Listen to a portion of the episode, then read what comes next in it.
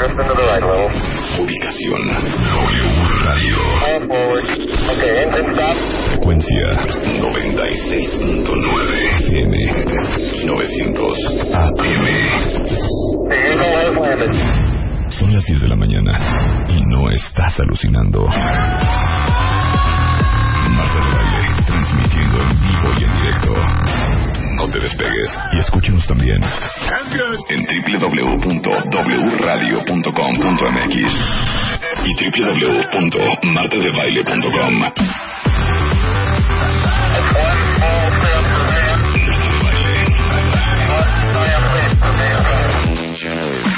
Marta de Baile en W.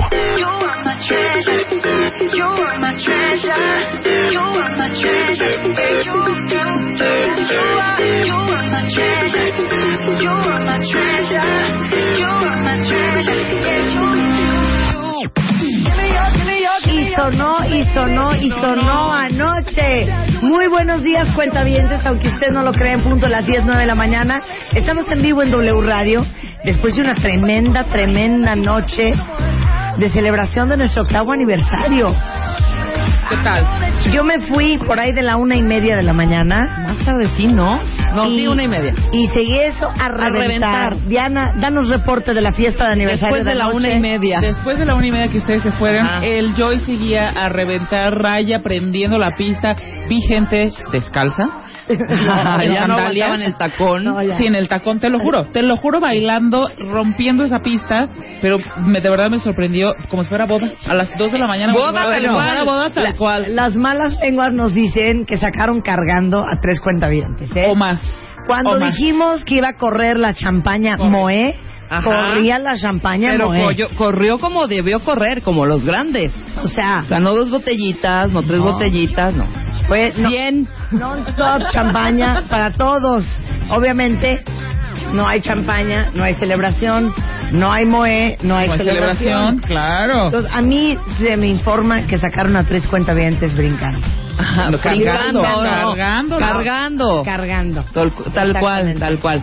Oye, pero ¿qué tal la gente? ¿Qué tal los cuentavientes?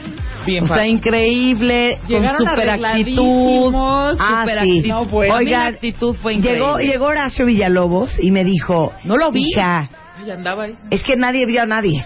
Sí, está, era un, Este, un me, me dijo Horacio. Villalobos, oye, no puedo creer, todos vienen, pero bueno, de 21 alfiler, elegantísimos, con super outfits, llegó una cuentavente adorada, que ya sabrá quién es, y me dice, Marta, fui a SOS Vestidos a rentar mi vestido para venir al ¡Eso! internacional. ¡Qué Sí. onda! Y empezamos a las 8 de la noche, empezó a llegar todo el mundo. Eh, nosotros tuvimos una pequeña eh, eh, junta de preproducción. De, bueno, de hecho, de aquí nos les, les contamos el chisme. Sí, el ¿no? día. ¿Cómo estuvo? Bueno, de aquí de radio nos salimos y nos fuimos al Joy a correr un ensayo de todo lo que iba a suceder, Ajá.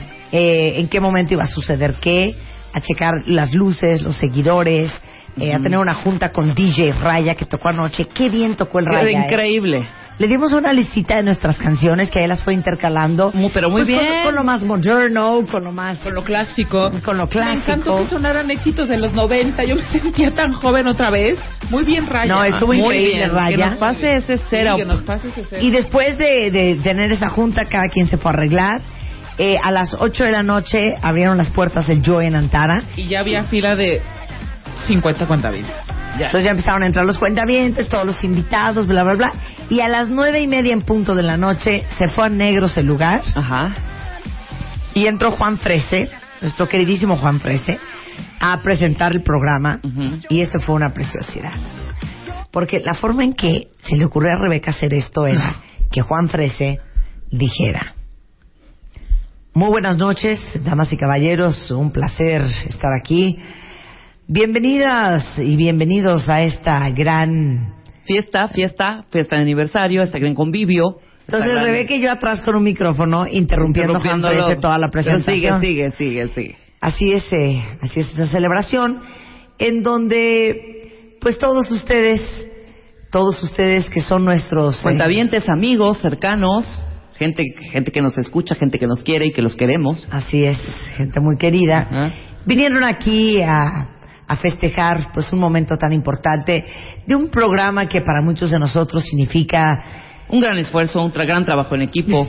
Oh, hija, yo no, yo no oía si se reía la Sí, gente. sí reían, Sí. pero además reían. como que las buscaban, no sabían de hacia dónde ver porque no- como ustedes estaban atrás, oscuro, no se veían. Sí, claro. Así de dónde están, nada más oían la voz, sí se estaban riendo, o sea, no a carcajadas. Y el mejor sí. momento fue cuando él dice, bueno, vamos a celebrar a Marta de Baile, a todo su equipo, encabezado por la productora, ya casi conductora, eh, está Renata. Ro- ro- ro- Rebeca, Rebeca, Rebeca Mangas. Entonces sale Ya Rebeca, entraba. sale Rebeca y todo el mundo empieza a aplaudir. Y entonces te dijo Juan Frese una cosa Ajá. que tiene toda la razón. ¿Qué? ¿En qué momento tú creíste que yo, que me descubriste? sí. Entonces dije, no, no, no, no, en ningún momento la, no, no la descubrí. La guié, porque no sabía hablar bien en los micrófonos, no tenía ni idea de lo que era radio. Entonces, pues yo le di unos dos, tres cursitos. Exacto. de Nicaragua. Y entonces yo dije, ¿saben qué? Es que es increíble lo que pasa cuando uno le da alas a los alacranes. Sí. Una vez le solté el micrófono a Rebeca y miren el monstruo en que la inconvertí. Mira el monstruo. el Cada vez que oía nuestra voz, la gente así, los cuentavientes, Así, los ¿dónde invitados, están? ¿Dónde están? así gritaban. Y en eso ya dije, basta, que empiece la fiesta. Corrió un video, Ajá. que ahorita si quieren también le vamos a compartir a todos Sí, ustedes. hay que subirlo a tu hay que subir página. ese video. Aquí ya está. Este, Y a la de W y, Radio. am, en eso ya, cuando se acabe el video, ya estoy parada yo en el escenario, risas, aplausos, habló Gabriela Marketing, habló Nacho Reglero, di mis palabras yo, agradecí, nombré a todos los especialistas que estuvieron presentes anoche, partimos un pastel espectacular que nos hizo Satcher Cake Shop, que ahorita también les vamos a enseñar todas las fotos, incluyendo la foto de el maravilloso pastel, que de veras cuando quieran un pastel, Es Hijo, mano. opción. Háblenle a, a Satcher Cake Shop. No saben el radio antiguo que se han aventado. Era, eh, creo que pesaba 35 kilos el pastel. Una belleza. Una belleza. Una belleza. Gracias a Gerardo y a todo el equipo de Satcher Cake Shop. Y este, partimos el pastel y ahí dije, corra la champaña. Y en eso salen todos los meseros del Joy con eh, sus charolas, con botellas de champaña, con luces de bengala. Increíble. No saben qué cosa más bonita. Gracias a la gente de Moe, siempre con nosotros en los mejores eventos. Ya les hemos dicho, si no hay Moe, No hay fiesta. No hay fiesta. Oye, ya hay que ver los, los, los medios, porque fueron muchísimos. Muchísima prensa, muchísimos fotógrafos. Katia asegura que le mandamos un besote enorme, increíble. Estuvo su fotógrafo, no se despegó de ti un segundo, cubriendo el evento. Estuvo increíble. Realmente increíble. Y bueno, de ahí, este, estuvo el delegado de Ah, Miguel Víctor Hidalgo, Romo. don Víctor Romo, que hizo espacio en su apretada agenda para venir a celebrar. Un ¿no? ratito ahí. Porque ¿Qué le quiere dijiste? mucho este programa. Veniste en bici y él sí. No. Este, ¿y ¿quién más estaba? Y bueno, todos nuestros Bueno, y en eso, en eso ya nos ba- me bajé a empezar a saludarlos a los cuentavientes. Ya se imaginan el tumulto. Pero yo creo que me tomé fotos con Hija, el 95% de los cuentavientes Sí, que no estaban es que 100, anoche. ¿eh? Este, foto tras foto, tras foto, tras foto. Pues teníamos clientes invitados, amigos, eh, gente de, eh, de la compañía, Ajá. eh, gente que trabaja con nosotros, especialistas, cuentavientes. todos los Llegó departamentos un momento, de W Radio. claro, en que estaba el Joy a todo lo que daba 600 personas. Ya les vamos a empezar a, a dejar ver las fotografías de anoche. Van a ver el Joy, cómo lo decoramos, gracias a Gastón Querriu. Regalamos gorros, sombreros, lentes, este, diademas de colores. Estuvo muy divertido. unas, Muy. unas como esferitas, como no de, las esa de vi. cristal de disco. Uno de los chavos de Televisa traía y prendía ahí, como estaba bien. Sí, cositas luminosas. Yo no agarré nada. tampoco. No, ni yo, es que nosotros los, los repartimos. Y este, y bueno, la verdad es que Estamos bailamos. agotadas, Está- perdón. bueno, yo estoy agotada. O sea, estamos en vivo, cuentavientes. También aprecien eso, ¿eh? Y luego, lo más importante, anoche regalamos la Vinnie Van Town and Country 2014. Ajá. Y este hicimos una dinámica por Twitter porque este le pedimos a todos los 100 cuentavientes que estaban ahí participando que a través de su Twitter contestaran la pregunta que yo iba a hacer en ese momento en el, en el Joy. Claro. Entonces les pregunté qué día, qué mes y qué año empezamos a transmitir tres horas. Exacto. Fecha que, honestamente, el, ma- el lunes ni siquiera yo me la sabía, ¿eh? no me acordaba. Pero eh, tenían que tuitear en ese momento, teníamos pantallas con mi timeline y en ese momento, en el timeline, iban a salir pues los que contestaban correctamente. Claro. Y contestó correctamente un chavo, Miguel Loyo, que aparte es súper fan de este programa, y él fue quien se llevó la camioneta de Hueso. Colorado, Miguel. Oye, Así y es. fue de los últimos en, en ganarse la alegría, estaba que brincaba. El día que regalaste, creo que el de los hombres, creo, me parece que Creo fue que fue Miguel. cuando se lo ganó él, él su boleto de Ajá. No, no tenías. Ahora dime, yo quisiera saber cuántos más, este, cuántas más preguntas correctas entraron. ¿No sabemos? Ya no sabemos, no hemos visto. Todo el mundo estaba. 9 de mayo del 2009, 9. Ajá, Sí. 13 de octubre del 2008, o sea, por favor. Mira, estaba Lucy Romero. Sí. Nunca Claro que la estaba vi. Lucy Me habló Romero. para decirme, Dianita, me voy, dile a Marta que le mando besos. La Lucy en Mink, una cosa muy La elegante. Lucy Romero, elegantísima. Bueno, sí, si en este momento entran a la página de martadebaile.com, están todas las fotos del evento de anoche. Y el está video, el ¿no? Para que gocen de nuestra fiesta. Y bueno, pues qué más yo quisiera poder rentar el Estadio Azteca, invitar a todos los cuentavientes de este programa. Más sin embargo, esa es cosa muy difícil. Claro, totalmente. Pero bueno, no se Estuvo preocupen. Porque, a ver, le quiero hacer una pregunta, Luz, espérame un segundo. Si aparte se los estamos contando con una flojera. Sí, hija, ya, te prendes. Alguien puso, entonces el Great Gatsby les quedó corto. Que nos traigan unos tacos de canasta, hombre. Les vamos a tuitear el outfit que usé anoche. Ah, que estaba divino el vestido. Eh, ahorita les tuiteo una fotito, pero le tengo una preguntita a mi lucecita. Pero no estén tristes porque apenas es 13 de noviembre. Todavía hay mucho que celebrar de aquí a que se termine el año. Y para todos los que no pudieron estar anoche en nuestra fiesta de aniversario, para todos ustedes que no se llevaron la minivan Town and Country, Ujú. adivinen qué.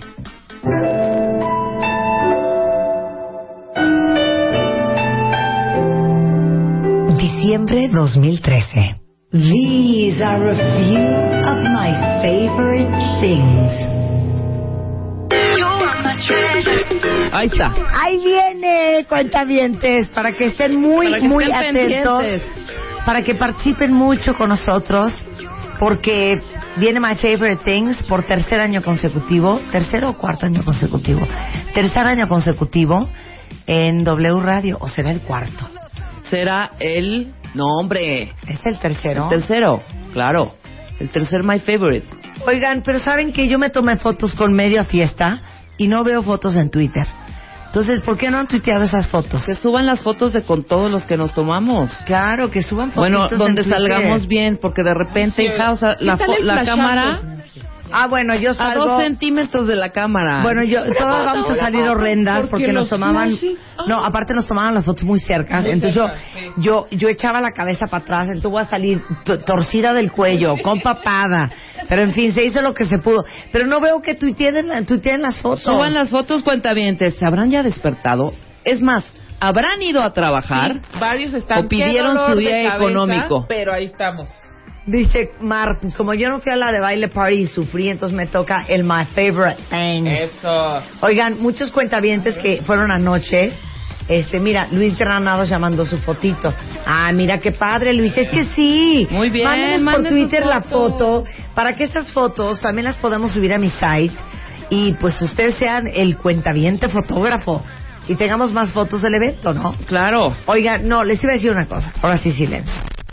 Por cierto, Chapo, reconocí a todo mi equipo, incluyéndote a ti y a Willy. Y no Sí. te pongas celoso por Willy, porque Willy también participa. Oigan. Les voy a decir algo. A mí no me gusta cursilear, pero les voy a decir algo que me dejó verdaderamente atónita. ¿Qué? Yo creo que hay, hay como de repente momentos que uno convive en lo que te estás tomando la foto, me, me platican, yo les pregunto, que te dicen cosas que de verdad te hacen como repensar la gran responsabilidad que tenemos con este programa de tres horas diarias. Una, una cuentaviente me dijo, Marta, no sabes cómo te agradezco, porque fíjate que mi marido me pintó el cuerno y gracias a que estoy muy bien entrenada por ti, es que tomé la mejor decisión, que fue dejarlo. Claro. Eso me llegó al alma. Luego, ah, y por supuesto, ya sabes, no faltaba yo. Pues sí, mana, porque te digo una cosa, si se van a ir, que se vayan ya, cuando estamos jóvenes y podemos rehacer nuestra vida. Así es que a- a- agradecele, bendícelo, y sabes qué, qué bueno que te vas chiquito para que yo pueda encontrar Claro, o sea, les tocaba- que me vaya mejor. Les tocaba foto y aparte su consejo. Su consejo, ¿No? era, era, era fotoconsejo. Berenice del Castillo me, me enseñó unos zapatos que compró en Ay, los Alemania. rojos. Los rojos. Estaban los acaba de increíbles. Claro, me decía, ¿dónde está Marta? Y Necesito aparte, súper cómodos. Por favor, retuitea los zapatos de. Berenice. Están padrísimos. Oigan, les digo algo, yo dije se me van a romper los pies. Traía unos labután de pitón altísimos, me dolían los pies, que por eso tenía que hacer pausas para las fotos, porque ya Sí, no, claro, ya no no podía podías con el dolor. caminar. Entonces, regresando a los cuentavientes, me traumó algo que me dijeron muchas veces anoche. Y me dijeron, Marta, no tú nos tienes una idea, no sabes cómo me has cambiado la vida Increíble. No saben cómo me llega al corazón, porque de repente entre que nos reímos, entre que nos divertimos, hacemos el programa con, con mucho sentido del humor y yo creo que de repente no nos damos cuenta el impacto que tenemos en, en su corazón, en la vida de todos ustedes y que como con cosas que han escuchado en este programa de toda la gente que participa acá, pues les han hecho una diferencia y les han cambiado la, la forma de ver la vida, lo cual me hace extraordinariamente feliz porque al final el objetivo y la misión de este programa es darles a ustedes las herramientas para que de manera consciente y responsable y informada tomen mejores decisiones para ser gente más feliz y más, más contenta. Rebeca, sea, Rebeca está dormida. No, estoy escuchando, qué bonito lo que acabas de decir. No, es que es la hija. O sea, verdad. de verdad te lo estoy diciendo en serio. Miren, por ejemplo, les digo algo. Hoy viene Nancy Steinberg y vamos a hablar de cómo manejar a los bebés, a los niños. Pero antes de que digas y que anuncies a, a- a- Ah, a ahora sí ya Nancy. quieres decir algo. No, nada más. Pues, ¿Sabes por qué es el jale, hija? De verdad te lo digo. Porque lo dices desde una manera auténtica. Porque no hay caretas ni máscaras. Esa es la verdad. Porque es auténtico y porque somos como somos. Y porque somos humanos como los que están escribiendo ahorita en su Twitter, porque sufrimos igual, porque nos han dejado igual, porque nos han arrastrado de la misma manera, pero hemos aprendido y ese aprendizaje lo queremos compartir con todos nuestros cuentavientes y la gente que nos escucha. Aparte, este programa es un programa incluyente, es un programa democrático. Yo no soy todóloga, yo no sé todo, Claro. pero creo que muchas veces ustedes y yo y todos los que estamos acá aprendemos de los especialistas todos juntos. Todos y juntos. eso es, es verdaderamente increíble. Ahora Así sí. es que fue un placer celebrar estos ocho primeros años en W Radio, 27 años haciendo radio, eh, con todos y cada uno de los cuentavientes, invitados, socios comerciales, que eh, son parte de este programa y que hacen que esto suceda y que no sea simplemente un programa de radio, sino pues ya como una comunidad, una, ter- una tertulia, todo el equipo de W Radio, la gente de marketing, la gente de ventas. Y sabes eh, que me dio una Villamar, emoción Gabriela y una ilusión terrible y Sí. tremenda. Que todos nuestros compañeros, Enrique del Hueso, Sí. Chava, todos estaban ahí súper al cañón, increíble. Los, los, los de, los de redacción, los de ventas que ya dijiste. Chavos de, de técnicos. Los chavos de sistemas. de sistemas. Ujú. Rubén Miranda. Rubén ¿A qué hora habrá, a qué hora habrá salido Rubén Miranda de esa Salió- fiesta? Yo quiero saber. Dos minutos antes que yo. Eso. O sea, Muy lo, único que les puedo decir es que esta estación está totalmente vacía. ¿eh? Vacía, estamos destruidos. Yo aquí no veo a Destruidas. nadie. Y muy quitada de la pena luz a, la- a las doce y media, pues ya me voy, jefa. Así me dijo, tengo que ir a trabajar, entonces ya me voy. Sí, se fue por tempranito porque la niña tenía que dormir. Ay, vamos a mandarles una foto del pastel, porque de veras está El tan pastel bonito. está increíble, Y de dicen verdad. que estaba delicioso, yo tampoco pude Pero probar el aparte pastel, era no un nada. pastel que no querías ni siquiera, Ni siquiera partirlo. Sí. Divino, era un radio, un radio pastel. antiguo. Era un radio antiguo, estuvo increíble. Ay, estuvo padrísimo. Es más, vamos a hacer otro el fin de semana. No. Este, vamos a hacer otro el próximo año. Pues, claro, parece? El próximo año, en noviembre. Miren, miren, hoy viene Nancy Steinberg, vamos a hablar de los niños ante las crisis y cómo manejarlos. Vamos a hablar de este piel, viene el doctor Howard Murad, vamos a hablar de Better Every Day, piel hermosa, y viene Rafael Coppola, que es piloto, este, y a partir del 2008 decidió empezar a dar conferencias para todas las personas que tienen miedo a volar. Hacemos un corte y regresamos.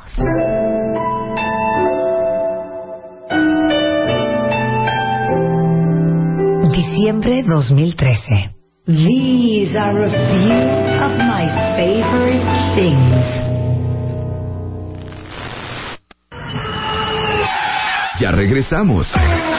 Más Marta de Baile. En W. Son las 10.38 de la mañana en W Radio. Viene Nancy Steinberg. Bueno, ¿cómo estás, Nancy?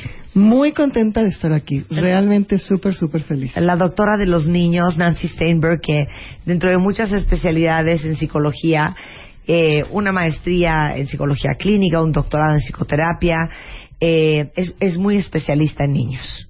Y muy feliz de estar aquí. Y la verdad es que yo quiero empezar hoy diciendo una cosa que creo que poca gente te puede decir. Muchos años y siete premios después, es un placer llegar y encontrar que sigue siendo la misma, sencilla, adorada. Es un placer estar aquí. Ay, qué bonita Nancy. Ay, Nancy, me vas a hacer llorar. O sea, ¿hace cuánto nos conocemos tú y yo? Como Uh, 15 creo años. que creo que son como 11 o 12, pero han sido realmente años muy muy felices. Creo que nos hemos visto crecer profesionalmente mutuamente. Compartimos realmente momentos súper difíciles, pero también hemos compartido muchísimas alegrías. Yo sí puedo decir que yo estuve en el parto de Bebemundo. Yo estuve junto a Marta cuando entró la primera usuaria. Increíble. Wow. Increíble. Y mira, 13 años después, ahí sigue Bebemundo. El punto com aquí. y Bebemundo, la revista. Sí, sí. Los niños ante la crisis y cómo manejarlo es el tema del día de hoy. Pues bien, eh, sí vamos a cambiar un poco de mood, pero la verdad es que en los últimos meses, en México y en todo el mundo, ha habido muchísimas más crisis, más desastres naturales de los que nunca había habido. Y esto no deja de tener un, impacto sobre todos nosotros, pero especialmente sobre los niños. Muchas veces nos dedicamos tanto a tratar de resolver lo que está ocurriendo a nivel de desastre natural, de tratar de salvar gente, de tratar de reconstruir, de ayudar a todo lo que podemos, que se nos olvida qué es lo que está sucediendo desde el punto de vista emocional con los niños. Y esto es súper, súper importante. Y aquí empiezan una serie de preguntas. ¿Sabes qué hacer? cuando hay una crisis eh, natural, sabes qué, qué- qué esperar, cuáles son las reacciones naturales que puedes esperar y cuáles se salen de lo natural.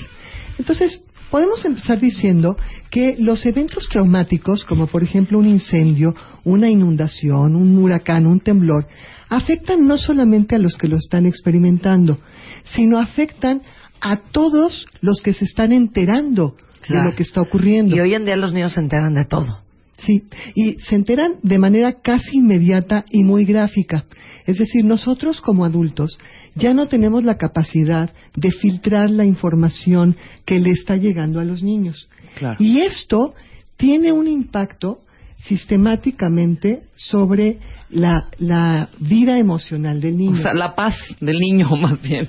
sobre su paz, sobre su paz eh, emocional, su estado emocional. Claro. Es, eh, por ejemplo, cuando yo estoy escuchando que eh, hay un tifón en Filipinas y que se murieron alrededor de 10.000 personas, vean la magnitud de esto y los niños actualmente están recibiendo esta información de manera repetitiva y nuevamente sistemática y de manera muy, muy gráfica. ¿Y qué sucede? Si nosotros como adultos muchas veces no tenemos la capacidad de lidiar con esto, imagínense los niños. Entonces, ¿qué es lo primero que tienes que hacer si tú estás experimentando un desastre natural y cerca de ti hay un niño? Lo primero, primero, es tienes que cerciorarte que al niño desde el punto de vista físico no le haya sucedido nada. Ok, Eso, queda claro. Porque si le sucedió algo físico, todo lo demás pasa a un segundo término. Pero una vez que ya estás segura que el niño está realmente bien, puedes empezar a ver eh, de qué manera tú lo apoyas desde el punto de vista emocional. Entonces, y estamos pensando en gente que ha perdido muchas cosas, a veces todo. O sea, sa- salvaste la vida, pero muchas veces perdiste Se te quemó la todo. casa. Se quemó la casa, se inundó, se la llevó el, el- el huracán. Y te levantas de pronto y dices, no tengo nada, estoy literalmente en la calle. Bueno, entonces lo primero que el niño está necesitando una vez que nos cercioramos que él está físicamente bien, necesita consuelo. Y para que tú le puedas dar esto, tú también tienes que estar seguro de cómo estás tú. Como dice muchas veces Rebe, no, no necesitamos heroínas. Si tú te estás sintiendo mal, tú pide apoyo. Y si tú ves que a tu niño se está sintiendo mal y tú no eres quien puedes darle el apoyo, busca quién se lo puede dar. No muy bien, pero Rebeca nunca ha dicho eso. ¿eh? Todo el tiempo lo digo, es mi frase. Aquí no hay héroes. Sí, lo vamos a hacer hashtag. Sí, Ya aquí no hay héroes. dado, ¿no? Gente activa, punto. Sí, no, no lo necesitas, pero en este caso, por ejemplo, es, es un poco como los anuncios que salen cuando tomas un, un vuelo en un avión y te están explicando las situaciones de emergencia. Entonces te dicen, en caso de una pérdida inesperada de oxígeno, caerán mascarillas por la parte superior, etcétera, etcétera. Y dice, tome primero, si usted viaja con un menor, tome primero una mascarilla y colóquelo sobre su propia nariz y boca. Porque si tú no estás bien, tú no puedes apoyar a los niños que están viajando contigo. Claro. ¿Ya? Ok, esto es- eso es lo primero. Apa- aparte, puedo hacer un paréntesis, al- algo que es bien importante. No es cierto, Nancy, tú que trabajas tanto con niños, que los niños miden la dimensión del evento según la reacción del adulto. Totalmente. Por ejemplo, si a un niño lo muerde un perro y entonces empieza a llorar y a pegar gritos que el perro lo mordió, la mamá una de dos.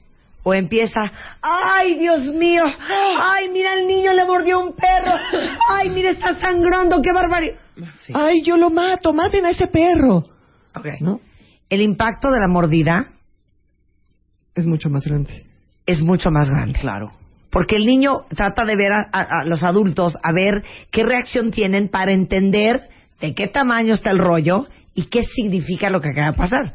O si a un niño lo muerde un perro y la mamá reacciona diciendo, a ver, déjame ver tu herida, ok, no pasa nada, no pasa nada, no te vas a morir, mi amor, ahorita te la vamos a curar y vamos a ir a un doctor nada más para que te la revise, ok, tranquilo, mi amor, tranquilo. Eso es Eso es otra cosa.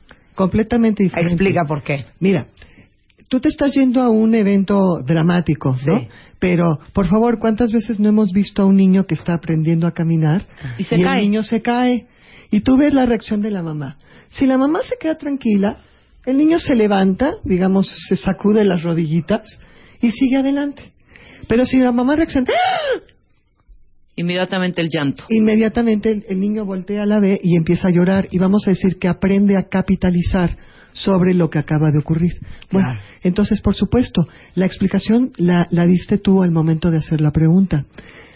La reacción del niño o la forma que tiene el niño para medir el tamaño de la catástrofe Sí. se, re- se refleja muchas veces de acuerdo a la reacción del, del adulto, especialmente el adulto en el que él confía, pero también de todos los adultos a su alrededor. Entonces, por ejemplo, no estamos diciendo que queramos héroes, pero de repente hay héroes espontáneos. Hay gente que ante las crisis reacciona de una forma natural increíblemente bien. Se mantiene sereno. Hagan de cuenta que como que puede llegar y valorar, evaluar muy rápidamente qué está ocurriendo, qué se puede hacer, qué se debe hacer y etcétera. Entonces, este tipo de personas organizan a todos los demás y se puede salvar toda una situación. Claro. Cuando estos héroes espontáneos no son reconocidos o no surgen, lo que el niño empieza a experienciar es mucho caos a su alrededor. Y como el niño necesita identificar al adulto en el que él puede confiar, y esto es siempre, no solamente en crisis, el niño llega el primer día de clases, identifica el adulto al que él tiene que referirse. Si lo que el niño percibe es mucho caos y mucha desorganización, esto afecta negativamente al niño. Y aparte, fíjense qué cañón, porque como adultos, tú uno se acuerda de las cosas que te marcaron emocionalmente. Totalmente. O sea, tú no te acuerdas un día que cambiaste una llanta. no, claro que no. Tú te acuerdas del día que cambiaste una llanta porque estabas con tu novio que estaba furioso y que hasta pateó la llanta y se peleó contigo. la parte O sea, emocional, es la claro. parte emocional la que te marca. Así es. Y entonces, esta cuestión es de, la, de las razones por las que se empieza a crear lo que se llama el estrés postraumático. Porque la memoria que nosotros tenemos del evento viene acompañado de la reacción emocional, pero se almacena en partes diferentes del cerebro. Y si no se procesa adecuadamente, hay muchos problemas. Claro. Un segundo, un segundo. Claro, no estoy bostezando, ¿qué hago? Que te comiste toda la cabina. ¿cómo Pues fue? vengan a ver a León. A ver, dos cosas. Uno, dice una cuenta que su hijo es súper chismoso. Esa palabra está mal empleada. Chismoso es cuando alguien chismea algo. Tu hijo no es chismoso, tu hijo es curioso. Eso no es el chismoso. Entonces dice que su hijo es curioso y apenas tiene cinco años, entonces que cómo controla la información. Y regresando del corte también dice una cuenta que eh, una niña que está en su familia que tiene siete años ha presenciado crisis de esquizofrenia de su mamá. Eh, toda la familia le hemos explicado, pero a dónde acudir y cómo manejarlo, de eso vamos a hablar al regresar con Nancy Steinberg. No se vayan. Marca, marca, marca, marca, marca, marca, marca. 5166-8900 y 01800-718-1414. Marta de Baile en W. A, B, C, D, E, F, G, H, I, J, K, L, M, N, O, P, Q, R, S, X, Y y Z. 11.08 de la mañana en W Radio. Estamos hablando con Nancy Steinberg sobre los niños ante las crisis, desde una crisis familiar hasta una crisis porque hubo un huracán, un terremoto, una inundación, se quemó la casa. ¿Cómo lo viven los niños y cómo lo podemos manejar nosotros? Entonces, ya antes del corte, decíamos que hay un niño que eh, ha vivido la esquizofrenia de su mamá. Hay un niño que le encanta saber todo y todo pregunta y todo quiere saber. Claro, y entonces nosotros como adultos en un momento dado tenemos que ser el elemento que establece paz en el niño. Imagínense ustedes ver a un niño que eh, está presenciando cómo su mamá de pronto tiene una crisis Claro. esquizofrénica. Realmente hay que darle muchísimo apoyo porque esta es la realidad del niño con la que él va a aprender a vivir. Y yo creo que parte de la angustia de los niños en el terremoto, en la esquizofrenia de la mamá, en el ataque de llanto del papá, en yo creo que lo que más les angustia es no saber y esto a mí qué. ¿Esto qué va a significar Sentirse en mi frágiles, vida? ¿Cómo va a cambiar mi vida? O sea, entender... Y yo creo que esa es la, la angustia primaria de un niño, ¿no? Por supuesto, y fíjate que esto nos remite a que nosotros tenemos que aprender a identificar las redes de apoyo que tenemos y enseñarle al niño a identificar las suyas. Esto quiere decir con quién cuento cuando hay una crisis, con quién cuento cuando hay una situación que no sé manejar. La manera natural, de manera natural, es mi mamá. Pero si yo no puedo contar con mi mamá, por ejemplo, cuando está teniendo una crisis de esta naturaleza, ¿a quién puedo acudir para saber que el mundo se vuelve predecible, que el mundo regresa a la normalidad?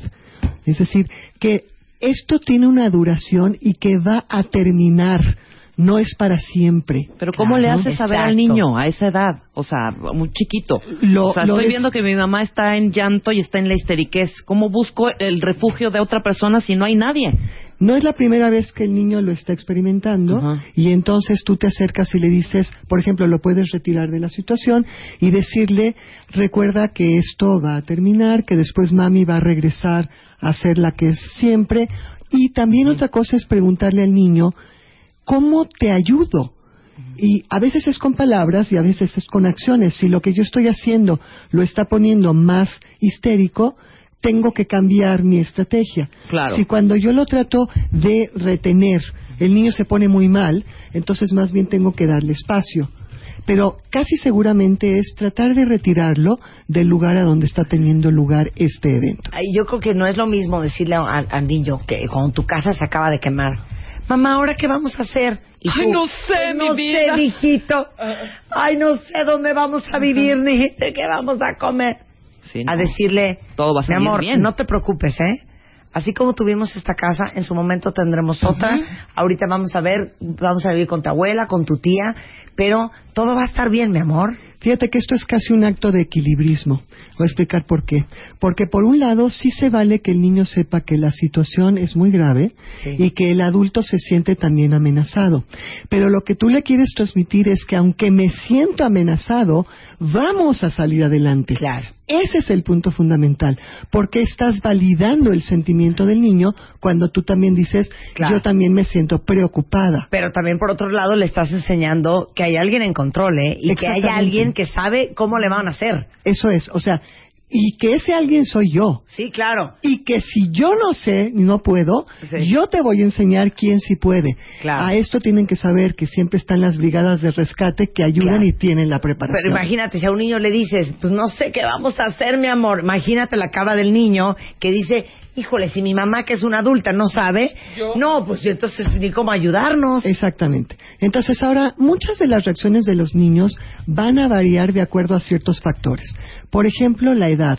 No reacciona de igual manera un niño muy pequeño que un niño más grande. Los niños pequeños no saben expresar sus, eh, comentar verbalmente cuáles son sus emociones, pero entonces nosotros como adultos tenemos que aprender a desenmascararlas, a leerlas a través de la conducta del niño. A ver, los síntomas, porque aquí manda una cuenta viente que anda bien preocupada porque desde hace tiempo está empezando a ver que su hijita o hijito está bien ansioso porque se anda mordiendo las uñas.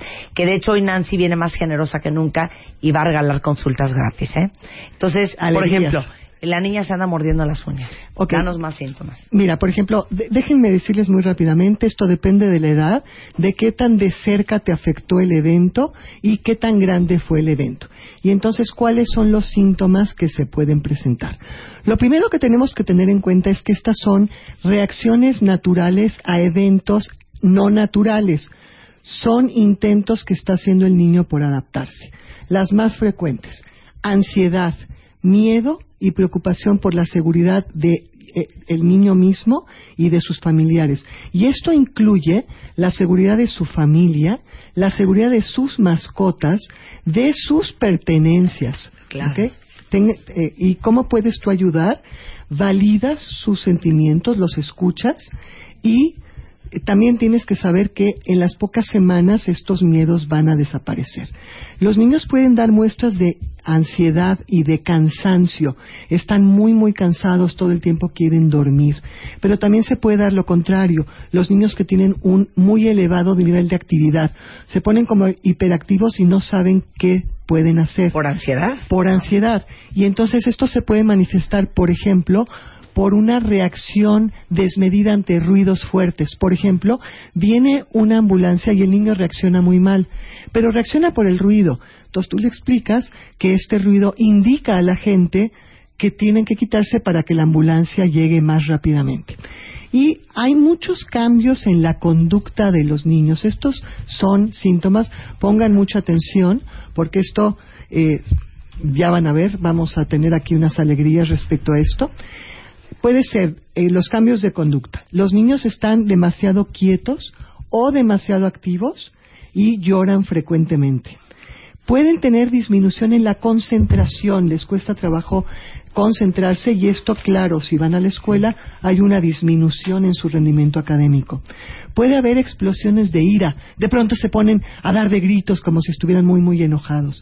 Puede haber retraimiento, como si el niño se enconchara, se, se- se envolviera en sí mismo pueden estar como en un estado de alerta continuo, como a ver en qué momento sucede otra vez. Esto es, por ejemplo, cuando hay sismos, que se acuerdan que hay réplicas de los sismos, muchos niños están como en estado de alerta a ver en qué momento llega el otro. Sí. ¿no?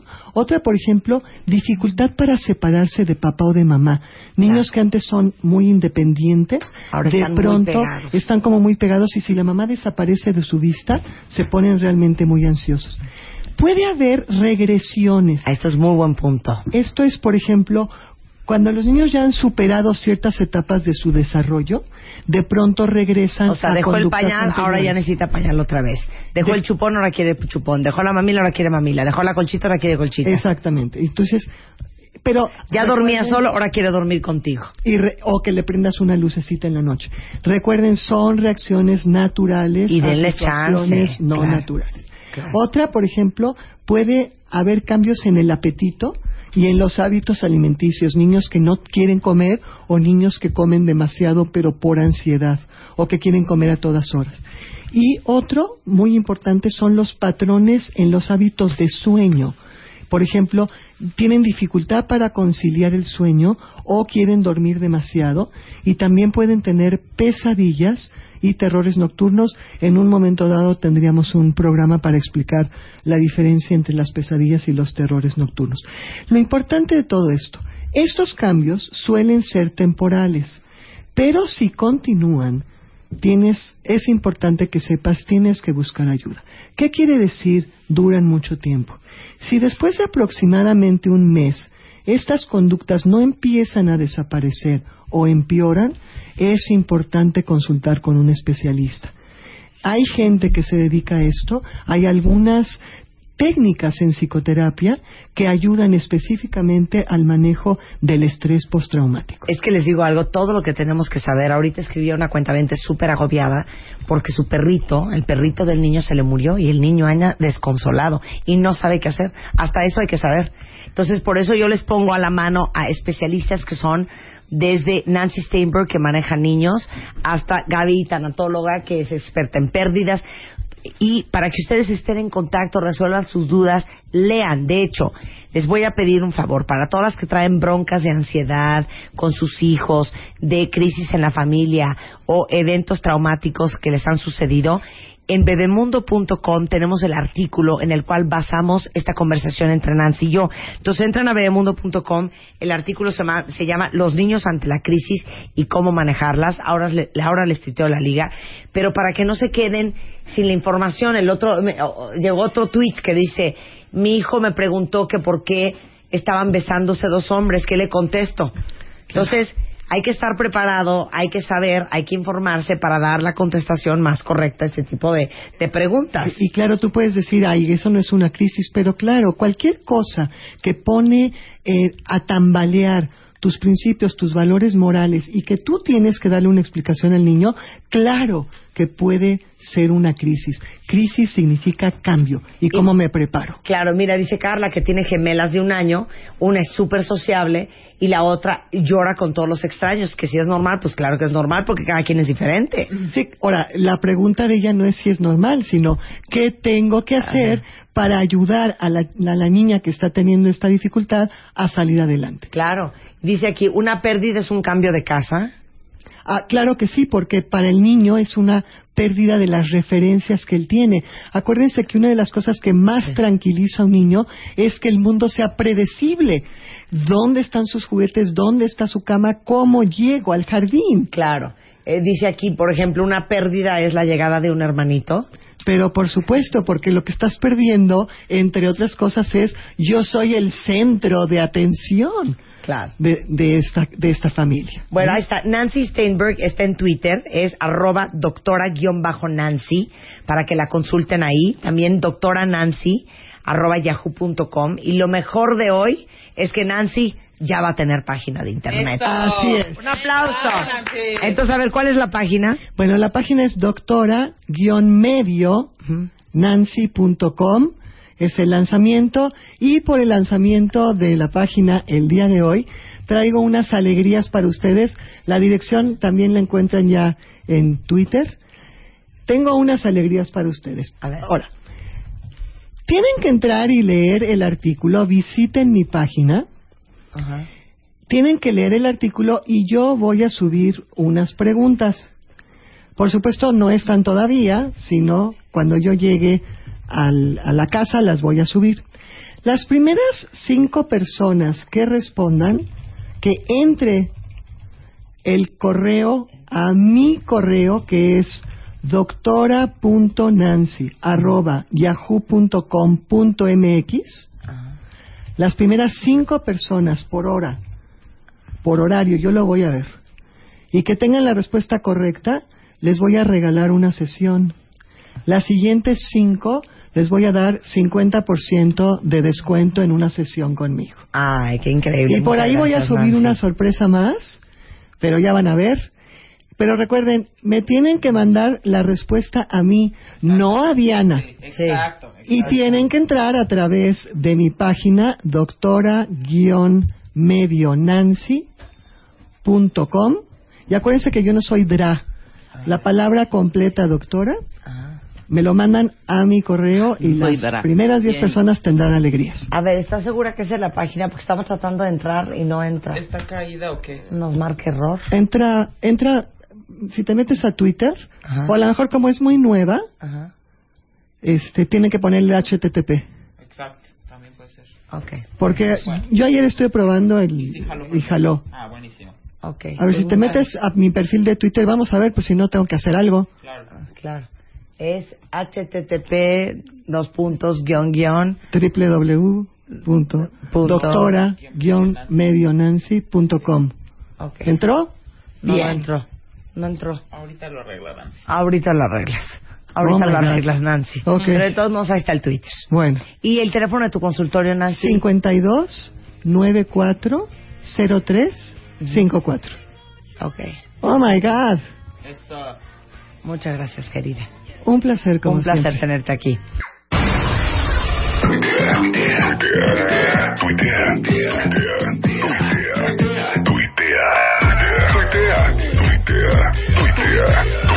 Arroba Marta de Baile. Tuitea. Arroba Marta de Baile. Marta de Baile en W. Marca. Marca. Marca. Marca.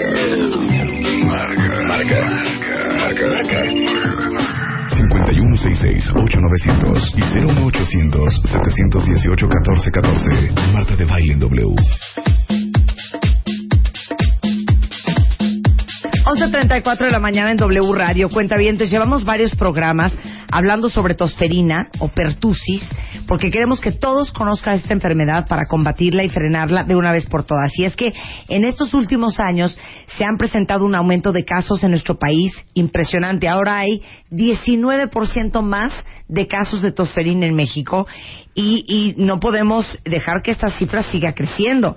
Por eso invité hoy al doctor Francisco Espinosa, que es eh, pediatra inmunólogo, y a Elizabeth, que cuando les cuente la historia se van a querer jalar los pelos de la cabeza. Hace un año, su bebé que tenía un mes de nacido empieza con tosecita. Arráncate, Elizabeth. Sí, el bebé comenzó con una tos, eh, digamos que normal hasta dentro de cierto punto. Lo llevamos al pediatra, el pediatra nos dijo sí tiene tos, nos mandó X medicamento para que el bebé, bueno, para que en el bebé se diera la tos, pero posteriormente se presentó un episodio de neumonía. Es cuando ingresa al hospital, el bebé ingresa al hospital y se le atiende la neumonía. Mejoró un poco, pero no del todo. Entonces empezó a ir nuevamente en declive, estuvo intubado dos veces y no sabían los médicos qué era lo que tenía. Ya lo intervinieron varios especialistas, pero tardaron en dar con el diagnóstico de que era bordetella pertussis, el microbio, no sé si así se llame, que lo estaba atacando. Eh, el diagnóstico duró en ser claro y preciso aproximadamente un mes. El mes que el bebé completo estuvo, in- el mes completo que el bebé estuvo internado y bueno, nosotros lo veíamos pues sí pendiendo, su vida pendiendo de un hilo, ¿no? Pero espérate, hija, en una de esas se te muere el bebé. Sí, estuvo al borde de la muerte. Los médicos nos decían que el bebé estaba sumamente grave por la edad. Además, había sido un bebé prematuro No, bueno. en un embarazo de alto riesgo. Entonces, sí fue una situación, pues, bastante delicada y crítica, ¿no? Como mamá, a nadie se le desea. Y un mes se tardaron en encontrarle que lo que tenía era tosferina. Exactamente, aproximadamente un mes. Ok, a ver, Francisco, el doctor Francisco Espinosa, que es inmunólogo. ¿Cómo se tardan un mes en descubrir que el niño lo que tiene es tosferina? Cosa que si a lo mejor hubiera caído en tus manos el día uno, te hubieras dado cuenta este niño tiene tosferina. No, de ninguna manera. En realidad, en realidad lo que pasó con el bebé es que eh, fue contagiado antes de que se lo pudiéramos proteger. Normalmente la tosferina es una enfermedad causada por una bacteria para la cual te vacunan y que te tienes que revacunar después de tu esquema primario, por lo menos cada 10 años. El problema es que hoy día, por el que hay resurgimiento, es que vacunamos muy bien a nuestros niños a los 2, 4 y 6 meses de edad, luego a los 2 años y luego a los 4 años, pero al mes no estamos vacunados. Y si la mamá no estaba protegida, como no lo estaba, no le transfiere tra- anticuerpos protectores a- al bebé. El problema con esto entonces es que O nuestros sea, tú no adultos, estabas vacunada con tosferina. pero nadie, casi nadie, Nadie. casi nadie, y Entonces, ese es el no. problema. Tú contagiaste a tu bebé. No saber.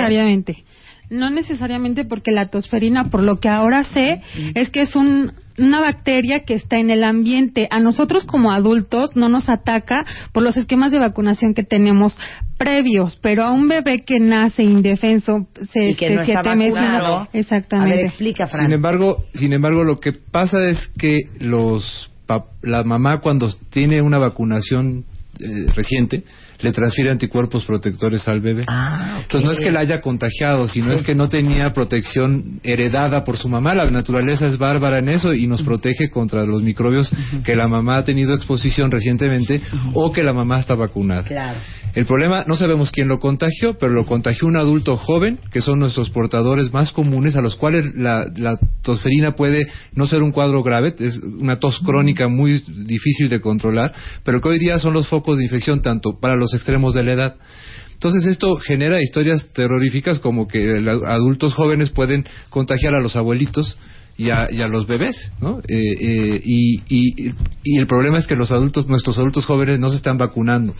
Tenemos muy claro, por ejemplo, que nos tenemos que vacunar contra el tétanos cada 10 años, pero estoy seguro que ni tú ni casi nadie O está sea, vacunado. Yo creo que en mi contra- vida me le he puesto para empezar. No, yo sí, la pero no me va vuelto a vacunar. Se la pusieron chiquita, pero la manera de proteger y, y de evitar que esta bacteria siga, porque de verdad estamos teniendo problemas serios en los hospitales. Yo trabajo en el Instituto Nacional de Pediatría y tenemos cada vez más casos parecidos al de este bebé. Porque eh, los adultos no estamos protegidos y eh, tenemos que concientizar que después de, se tiene uno que revacunar alrededor de entre los 10 y los 12 años y después cada 10 años. Es un poco igualito de lo que pasa con el tétano. Siempre la, la protección que dan nuestras vacunas, desafortunadamente, como es una bacteria, es un toxoide, o, eh, no es para toda la vida. Entonces, o es un pedazo, en el caso de la difteria, eh, es una bacteria que está peda- cortada en pedacitos y que eso es lo que te ponen como protección, que te dura más o menos 10 años. Entonces tú dirías, todos los que están escuchando este programa, que estén en contacto con niños chiquitos o con a- a- adultos mayores, Ajá. con gente de la tercera edad, váyanse a vacunar de tosferina. Sí, y la ventaja de esto es que en el mismo en el mismo piquete te pones la vacuna contra el tétanos, contra la difteria y contra la tosferina. Es, es una vacuna que además ya no da reacciones, que se pone cada 10 años y que eh, protege, se puede poner durante el embarazo, inclusive sin ningún riesgo para las mamás. Y es una buena forma, de hecho, así como está la estrategia de vacunar contra el tétanos durante el embarazo y que es, le- es casi por ley se debe de poner vacuna de tétanos durante el embarazo, debiéramos migrar poco a poco a que todo aquel que puede se ponga esta vacuna que no solo incluye tétanos, sino también difteria y tosferina. Ahora, ¿cómo se le va un diagnóstico durante un mes a un grupo de doctores de tosferina? Porque la tosferina en bebés ya es muy raro que la veamos por lo muy buena cobertura de vacunación que tenemos. El niño tuvo una neumonía, se puso gravísimo. La forma de cultivar a la, a la bacteria, a la, a, la, a la pertusis es muy difícil, es muy tardado y eh, aunque hoy día tenemos métodos de biología molecular que nos permiten detectarla más rápido, tienes que realmente tener un alto índice de sospecha. Entonces, cuando el niño empezó a ir mal y que no respondía y que iba cada vez peor, se pensó en una gran cantidad de cosas, entre ellas en tosferina. La realidad es que tuvo muy buena suerte porque estuvo muy bien atendido, tuvo muy buenos médicos en terapia intensiva, sí, no- se tardaron, pero la verdad es que es bien difícil pensar en esta enfermedad porque ya casi no la vemos en niños ni la vemos en, Claro. en- la vemos en adultos Ah, jóvenes pues por eso ustedes tienen que saber estas cosas para que lleguen con el doctor y le digan, doctor, yo quiero que vean si esto pudiera ser tosferina. sí tal Porque una madre informada también les pudo haber ayudado a los doctores. Así es. No es por hacerte sentir mal, hija. Pero cuando yo les pongo el audio de cómo suena un niño con tosferina, nos queremos matar todos aquí en el estudio. ¿Quieren que se los ponga? No, ya sé. Rebeca se tapa los oídos, que es una cosa espantosa. Oigan un niño con tosferina.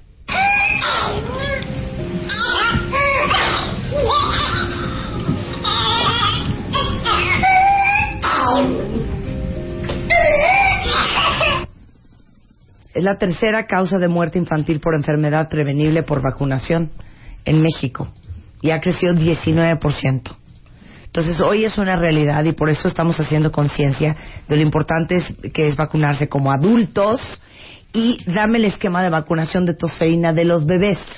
En los bebés viene la vacuna pentavalente en los primeros tres dosis que se ponen a los dos, cuatro y seis meses. Se viene, viene incluido con polio, hepatitis B, difteria, tosferina, tétanos. Eh, y, eh, Dos, cuatro y seis eh, meses. A los dos, cuatro y seis meses. Eh, perdón, es- no es hepatitis, es polio, eh, hemófilos influenza, difteria, tosferina y tétanos. Y luego se pone un refuerzo de DPT a los dos años y luego un refuerzo más a los cuatro años. Eh, y después eh, está indicado solamente de nuestra cartilla de vacunación, desafortunadamente todavía no incluye la vacuna eh, trivalente a celular a los 12 años, entre los 10 y los 12 años, solamente la que incluye tétanos y difteria.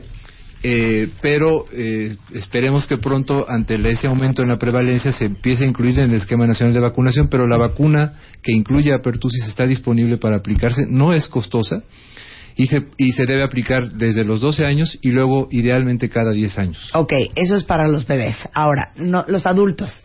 ¿Quiénes nos debemos de vacunar? Todos. Todos. Todos porque de una u otra manera tienes contacto con bebés y tienes contacto con adultos mayores. Y nunca sabes en qué momento tú vas a tener contacto con alguien que es portador, que a ti te va a dar la enfermedad a lo mejor de una ma- forma leve. Esas, yo siempre les digo, más de una vez me ha tocado diagnosticar en el consultorio una- un paciente que me llega por asma y no tiene asma, lo que tiene es, es pertusis, pero es un adulto joven que somos mucho más resistentes, te da una tos espantosa que te dura muchos días que no puedes parar, pero que, eh, que es pertusis. Y, y al adulto joven a lo mejor no le va a pasar a mayores, más que durar con tos cinco semanas o seis, pero va, puede contagiar a los mu- extremos de la vida que son los susceptibles de tener complicaciones. De hecho, en bebemundo.com, ahorita se les tuiteó a la liga, tenemos una cartilla interactiva de vacunación donde viene todo el esquema de vacunación, el nacional gratuito y el privado, pero todas las vacunas que sus hijos tienen que tener, y ahí viene incluida todo el esquema completo de la dosis de 2, 4, 6 meses, 18 meses, 4 y 6 años de la tosferina. ¡Qué barbaridad! Y yo pensé que ya estaba esto erradicado, igual que la polio y que la tuberculosis. Desafortunadamente hemos bajado la guardia con los adultos y eso es lo que ha generado que tengamos un resurgimiento porque se nos bajan las defensas. Ahora dime una cosa, Francisco. ¿Quién es más susceptible a que le dé o a qué edades eh, tosferina? Es más grave cuando no tienes defensas, cu- cuando eres bebé. Este, Antes de los dos Antes meses. de los dos años es cuando te dan los cuadros más severos y que ponen en peligro tu vida, en los menores de dos años. Eh, y también en los mayores de 60 años, que tienen alguna enfermedad crónica sobre todo. Eh, o- sin embargo, tenemos un muy buen esquema de vacunación y una muy buena cobertura de vacunación que ha hecho que niños prácticamente se haya erradicado.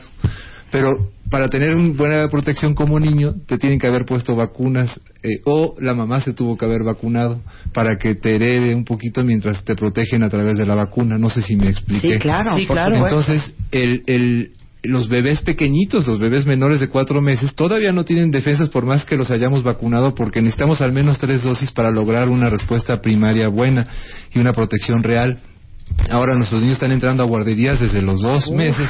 Entonces, nos encontramos con que eh, por eso es tan importante proteger a los niños desde antes de que nazcan vacunando a los papás. ¿no? Eso- Oye, oye, Fran, ¿y, lo- ¿y los adultos quién nos pone la vacuna? ¿El pediatra de nuestros hijos? El pediatra, ¿El es centro de el salud? pediatra es el vacunación por excelencia. Eh, en el centro de salud la vacuna contra pertusis todavía no está disponible, Eh, pero el, el pediatra en general es el, el- el preve- el médico que más se fija en estas estrategias de prevención y el que está más sensibilizado en que se tiene que vacunar durante toda la vida, no nada más durante la... Es que sí, infancia. Váyanse ahorita con el pediatra de sus hijos, que más les da un piquete, pero es cierto, pon tú que tus hijos ya no estén en tanto en edad de riesgo, pero tus abuelos, tus papás, o de repente vas y visitas una amiga porque tuvo un bebé y, y nadie supo, pero a lo mejor fuiste tú la que lo contagiaste de tosferina. ¿Por qué? Porque tú eres portadora, pero a ti no, en ti no se va a manifestar. Entonces pónganse por favor la vacuna. Así como un día fueron a poner la vacuna de BPH a sus hijas y a sus hijos y de una vez le dijeron a su pediatra, póngamela a mí también, pues igual háganlo con la tosferina y chequen la cartilla de vacunación de sus hijos a ver si están al corriente. Tenemos una interactiva en bemundo.com y tenemos mucha más información sobre el tema de tosferina pertussis en, en nuestro sitio. De todos modos, por si se nos ofrece, Francisco, aquí todo nos gusta tener a la mano en nuestros celulares los teléfonos de todos los doctores. ¿Dónde te encuentro a ti, pediatra inmunólogo? Estoy en el Hospital Ángeles de las Lomas. eh, el teléfono es 5247-4097 o terminación 98. Ok, por si alguien necesita un pediatra inmunólogo, allá apareció Claro. el doctor Francisco Espinosa. Muchas gracias, Gracias Francisco. Felicidades, Mana, que ya está bien el crío. Muchas gracias. Ya tiene que un año, Un año, un mes. bendito sea el Señor. Y ya eres experta en tosferina. Ya. Para que vean todo lo que tienen que saber los papás. Gracias, Fran. Gracias, Gracias. Elizabeth. Un placer. 11.48 de la mañana en W Radio. Les tengo una dinámica increíble y una alegría espectacular. Pongan mucha atención. Esto lo acabamos de inventar con la gente de Piel Clinic, con Rodrigo eh, Bravo, Ajá. que es nuestro dermatólogo, que ha venido muchas veces, que ahí andaba en la fiesta. Ok, fíjense bien, ¿eh? Todos aquellos cuentavientes que quieran aplicarse material de relleno en los surcos nasogenianos, es decir, los surcos que se hacen entre la nariz y la boca para verse más jóvenes, envíenos una foto de cara completa a pielclinic.hotmail.com. Esos pliegues horrendos que se Sí. te hacen como de ventríloco. Acá. Bueno, eso, muchísima gente se mete relleno que se llama Restilén. Ajá. Entonces se te borran esas líneas, entonces ya no pareces titino, titino, ¿ok? Entonces, todos los que se quieran animar a hacérselo, lo vamos a hacer aquí en vivo en el estudio. Exacto. Entonces, mándenos una foto de ustedes de la cara a pielclinic.hotmail.com y el próximo 3 de diciembre el ganador va a venir aquí con Rodrigo de Piel Clinic, el dermatólogo, y al aire le vamos a hacer la aplicación completamente gratis. Solo un cuentaviente va a ser seleccionado, pero todas las demás van a tener 10% de descuento en la aplicación de Restilén eh, y eh, 20% de descuento en su primera consulta. Si tienen dudas, 90004625 o 90004627 eh, y aprovechen esta promoción para verse más jóvenes esta Navidad con Piel Clinic y W Radio. Mándenos su foto a pielclinic.hotmail.com de la cara si es que quieren que les regalemos que les rellenemos con Restilén Eso. todas las arruguitas que tienen de la nariz a la boca, de las cejas, ese ceño fruncido que se hace horrible. perdón, cercus. Surcos, Todos los surcos, surcos. que tengan en la cara nosotros se los rellenamos, ¿ok? Regresando del corte, está con nosotros Rafael Coppola. Él es ex piloto y ahora se ha dedicado a terapiar a la gente que le da pavor volar. De eso vamos a hablar al regresar, no se vayan. ¿Quieres que te contestemos? Habla. Habla. Your call will be answered as soon as possible. Habla. 5166-8900. Y 01800-718-1414. Habla. Marta de baile. En W. Thank you for calling.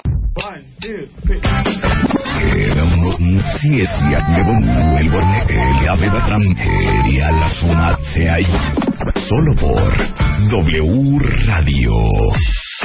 Son las 12 de la tarde en W Radio y les voy a hacer un super paro a muchos ahorita. ¿Cuántos de ustedes les acabo de preguntar en internet, en Twitter? En internet, es como de mamá, ¿no? Pregúntale en internet, mamá, se llama mandar un mail. Pregúntale en internet, mamá, es mandar un Twitter. Mamá, pregúntale en internet, Es Google. Mamá es Facebook. Averígualo en internet, mamá es Google, ¿no? Bueno, les acabo de preguntar por Twitter. ¿Cuántos de ustedes van histéricos en el avión? ¿Y cuántos de ustedes ya de plano ni se suben?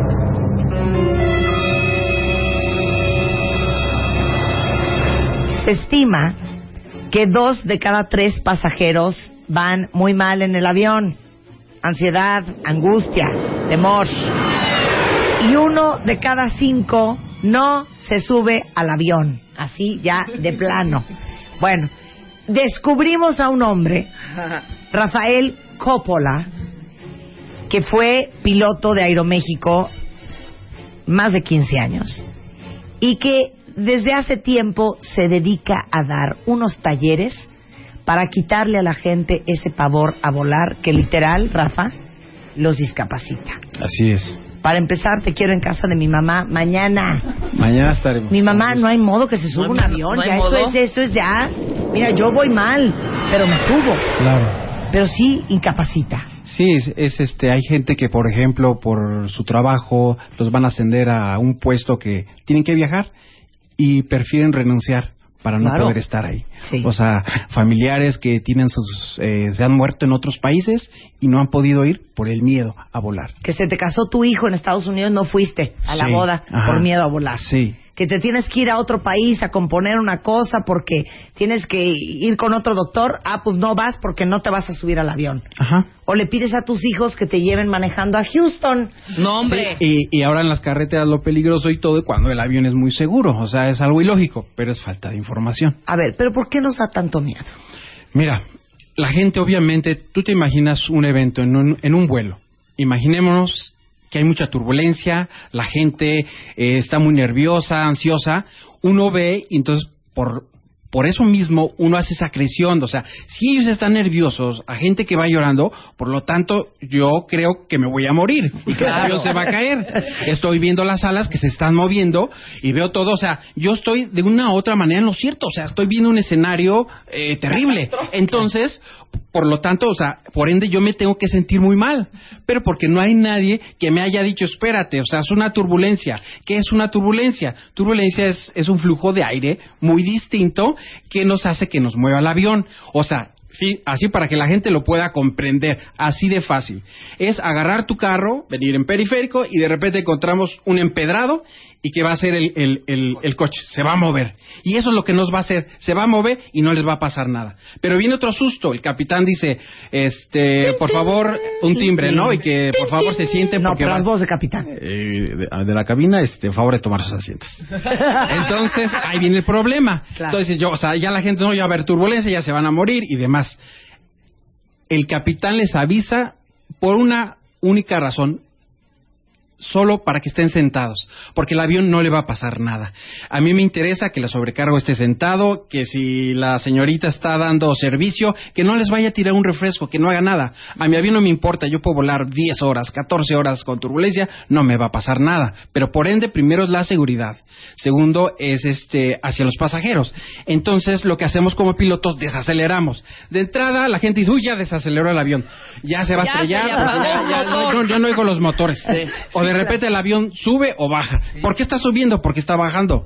Pues porque estamos cambiando de nivel, porque estamos buscando un nivel cómodo. Claro. Pero no está pasando nada. Pero Es ¿verdad más, que estás evitando tus turbulencias Estoy también? caminando por la comodidad de ustedes. Claro. Y aparte, fíjate, o sea, imagínate que yo ya llego como piloto y ya llego, me bajo y viene mantenimiento y le digo, oye, ¿qué crees?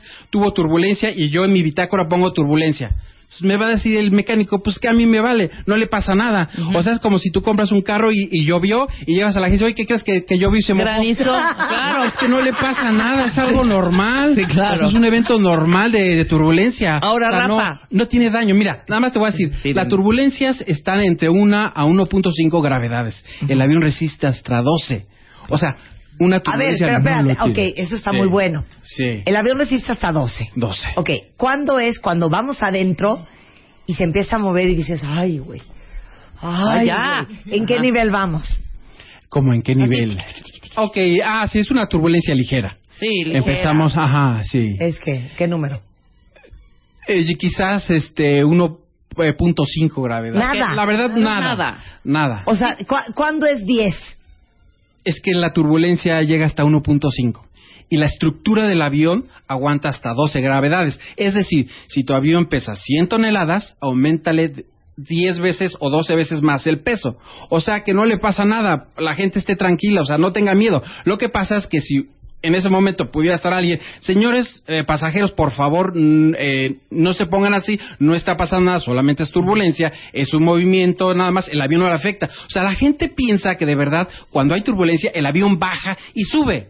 Y la verdad, nosotros como pilotos tenemos el altímetro enfrente y no se mueve, o sea, vibra por, por la turbulencia, pero seguimos casi casi O sea, en no el bajaste- mismo nivel. no bajaste no, tres no, bajaste no, no, no, no. bajaste Mira, dos, subiste uno, es no. que el organismo percibe una cosa. El avión, tú como ser humano percibes cuando despega, cuando sube. Pero cuando sigue en esa misma inclinación ya no lo percibes.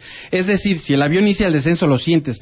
Pero una vez que ya viene con el descenso ya no lo sientes. Entonces, cada cambio de actitud tú la percibes. Entonces es como si te quitan de tu silla y, y sientes que te caes, sientes horrible. el, el avión no bajó casi nada o prácticamente nada, pero ese pequeño es como los mosquitos que los vemos aquí brinquito. y nada más andan así pero andan en el mismo nivel pero como se sube y baja es una nada si lo pudiéramos ver el avión ver físicamente enfrente de nosotros veríamos que el avión nada más va así o sea en el mismo nivel pero moviéndose pero claro ahí claro la gente va con miedo Yo juro, es que Sí, yo no, juro, no. Rafa, que bajé no. dos metros, subí uno, bajé 20 centímetros, subí tres Sí. metros. O sea, yo siento que se mueve mucho. Sí, mira, no se mueve. Realmente te voy a decir, el secreto es que el avión no se mueve. Tú vas, imagínate un submarino. Un submarino va en el mar y ¿qué es lo que lo sostiene? El agua. O sea, el submarino no podría andar si no hubiera agua. Entonces, el avión, ¿qué lo sostiene? Es el aire, las alas. Entonces, si hay turbulencia, hay flujo en el aire. O sea, yo voy montado en el, en, el aire. O sea, yo no me puedo zafar. El avión se puede caer porque tiene el ala. En la parte de arriba va más despacio, en la parte de abajo más rápido. Por eso siempre viene sujeto. Entonces, si mi, si mi aire es inestable, me mueve mi avión. Pero yo siempre vengo agarrado. Créanme, que así Claro, es como yo se los claro. digo a mis pacientes. Véanlo ustedes una montaña rusa, bien agarrado de los rieles, porque si no, la montaña rusa del carro se sale. El avión viene verdaderamente agarrado de los rieles. Es un riel invisible que es el viento. El viento Claro. es lo que lo agarra. El motor eh, nos ayuda a impulsar y que vuele y, y demás. Y si falla un motor, no le pasa nada. El avión puede seguir volando. Lo que lo sostiene es el viento. En las alas vemos algo invisible, es el viento. Entonces no hay por qué temer. A ver, háblale Enrique Manz. Enrique Manz acaba de tuitear una ¿Qué foto que dice, esto es lo que viene a mi mente cuando hay turbulencia. Y es la foto de un avión destruido Sí. en tierra. Claro, Eh, lo que pasa es que, mira, la gente con miedo, o sea, somos como cuando vamos al cine y vemos una película de terror y nos da miedo, pero ahí estamos con un ojo cerrado y lo estamos viendo y nos da miedo y lo seguimos viendo. Entonces, con el miedo a volar empezamos a ver, o sea, el cerebro tiene una cosa que se llama reticular, es un sistema re- reticular, que cuando decimos miedo, ese sistema nos deja abrir y nos deja ver muchísimas cosas. Entonces empezamos a ver imágenes, nos vamos a caer, nos vemos ya estrellados y demás. Entonces tenemos que aprender a comunicarnos nosotros internamente. ¿Cómo nos comunicamos? Yo estoy bien, el, el avión es seguro, pero empezamos así, nos vamos a morir y esto se va a caer. Entonces, por lo tanto, ¿qué nos vamos a sentir? Pues mal, estamos teniendo éxito en el lado negativo. Claro. Entonces debemos de aprender a pensar. Sí, claro, y aparte dejamos volar nuestra imaginación. Yo ya me imagino a mis hijas así de en el funeral, ¿verdad? No, de negro. No sabes todo ya. imagino. Sí. Oye, Y aparte, Rafa. espérate, yo no era así. Pero mira, pregunta Beatriz. Entonces, cuando hay turbulencia, es como piedritas en el camino. Exactamente. ¿Y por qué no nos ponemos nerviosos cuando hay piedritas en el camino? Porque tú traes el control de tu coche, por Sí. ejemplo. Ese Pero es bueno. el rollo, no traer el control, no traer Sí. estar al lado del piloto. Pero bueno, tenemos unos, todos los pilotos recibimos eh, capacidad cada seis meses nos dan adiestramientos, cada seis meses estamos. Entonces, eh, la gente, pues sí, como tú bien dices, la gente dice, oye, pero es que yo no voy, yo no tengo el control, pues eh, siento esa inseguridad. Pero al final, ok, en nuestro automóvil tenemos un generador, un motor, porque si falla, pues nos sentamos y nos estacionamos. Pero en el avión tenemos dos motores, tenemos cuatro generadores, eh, dos, eh, cuatro sistemas eléctricos, tenemos repetido hasta cuatro veces. Porque se me descompone una cosa, no me importa. Prendo Uso la, la otra. otra. Tenemos nosotros como pilotos manuales todo el sistema del avión, las fallas que pudiéramos llegar a tener. Ninguna falla en ese manual que existe, ninguna te va a tirar. Ok. Bien. Rafa, ¿está perro que se caiga un avión? Perro.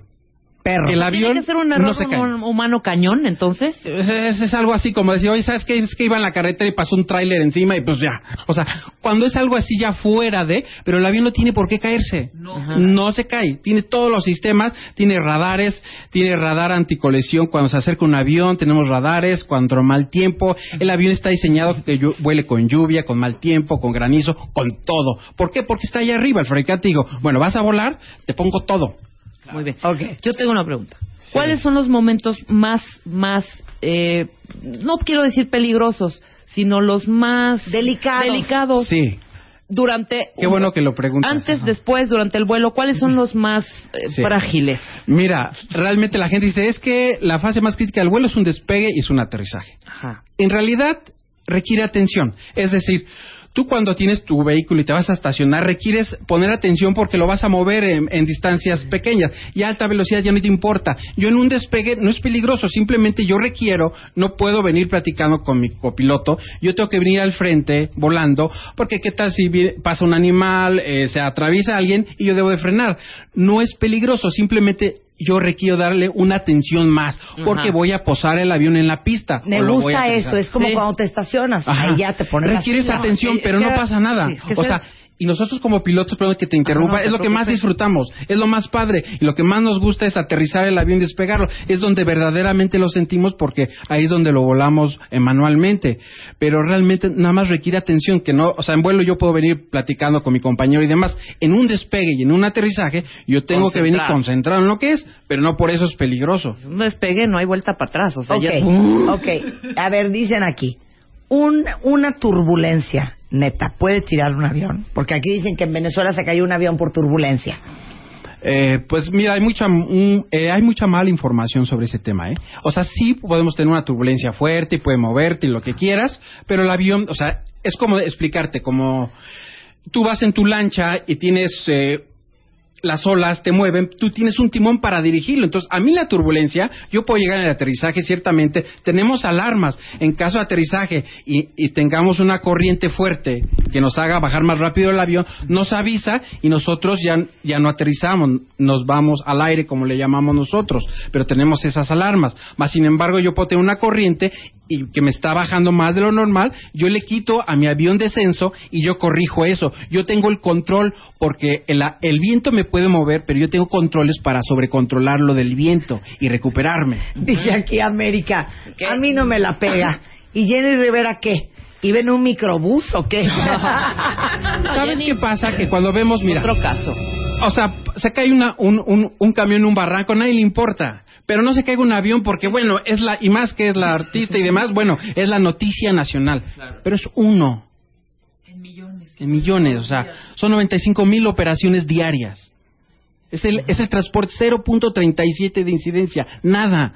Pero claro, nos, desgraciadamente nos alimentamos de lo negativo. No, y si nos alimentamos, pensando, tenemos éxito porque lo vamos a vivir. 87. ok, yo no quería tener esta conversación de forma negativa, pero me están empujando cuentavientes. ¿Con qué si se cae un avión? Es una Un bomba. misil.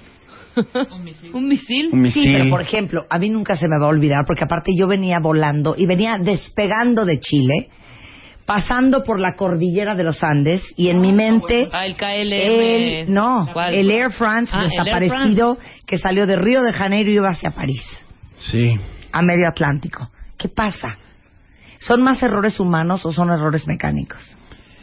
Yo pienso que en ese caso, en el de posiblemente, hasta donde tengo entendido, el de Air France, fue una falla ya muy grave, muy grave. Tipo. Eh, Necesitamos tipo. tipo controles, algún problema. La verdad, este, una falla así de ese índole. O sea, el avión, te digo, tiene, pu- puede tener fallas mecánicas, de controles, todo es manejable para llegar con bien. Pero puede haber algo, o sea, es lo que nos pasan de información, pero la realidad puede ser pues un atentado, cosas demás que puedan ya afectar y que ya no te permita volar el avión. Sí, pero el punto, les voy a decir una cosa, cuéntame. Si miren que lo estoy diciendo yo, que no sé por qué con la edad, Rafa, me he puesto muy mal.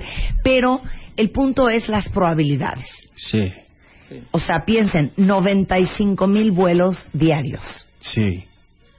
¿Cuántas veces escuchamos que se cayó un avión? ¿Cuántos no. accidentes de coches hay diario? Claro, No, en todo el mundo. Mira, les voy a dar un ejemplo muy claro. Hoy en día tú te haces una cirugía plástica, vas con el anestesiólogo y te van a hacer firmar una responsiva porque tu vida está en peligro. Seamos honestos.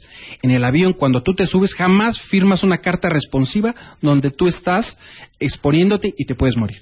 Nunca. Es más, una sobrecargo, su sueldo han dado sobre 20 mil, 25 mil, tal vez o menos. ¿Tú crees que arriesgaría su vida por 20 mil pesos, 15 mil? En ningún momento. Claro. Claro.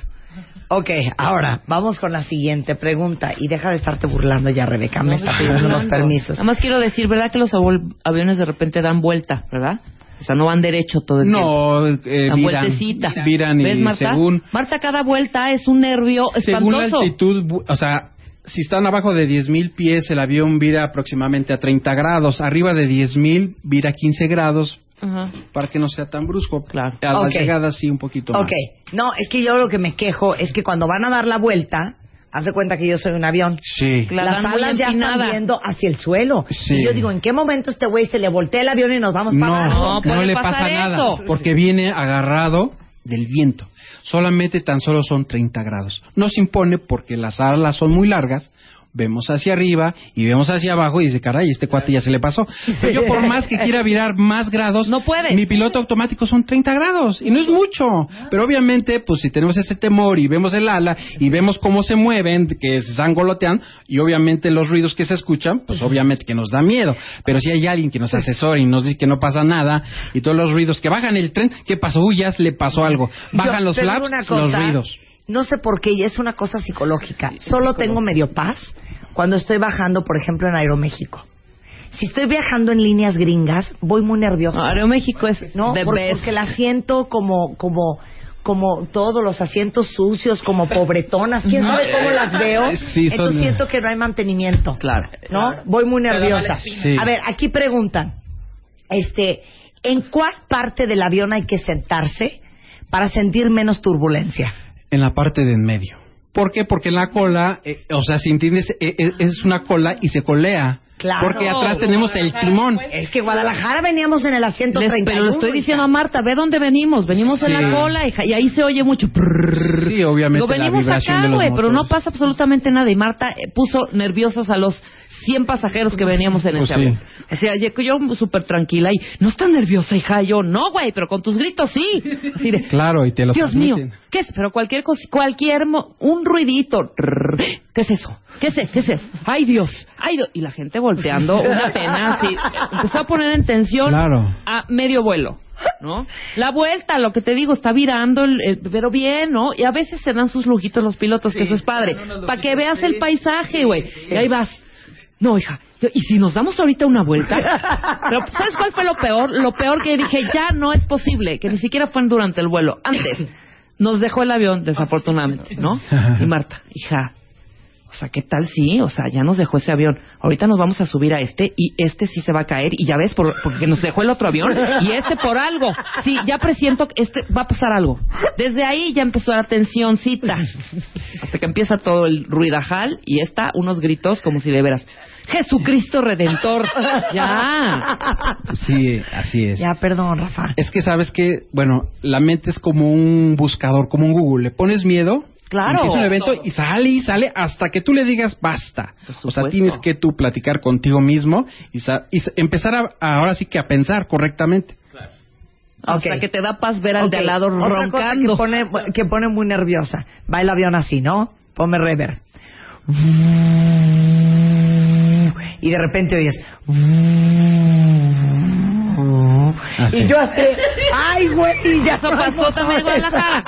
Dije, es que Sí. ya estamos bajando. Mira. ¿Cuál bajando? Y a los dos segundos, tin, tin. Tripulación, tripulación, comienza descenso. Dije, hija, Claro. estamos bajando. Sí, lo que pasa es que, bueno, en un, en un descenso, obviamente, por ende, yo voy a iniciar un descenso, necesito de, desacelerar los motores.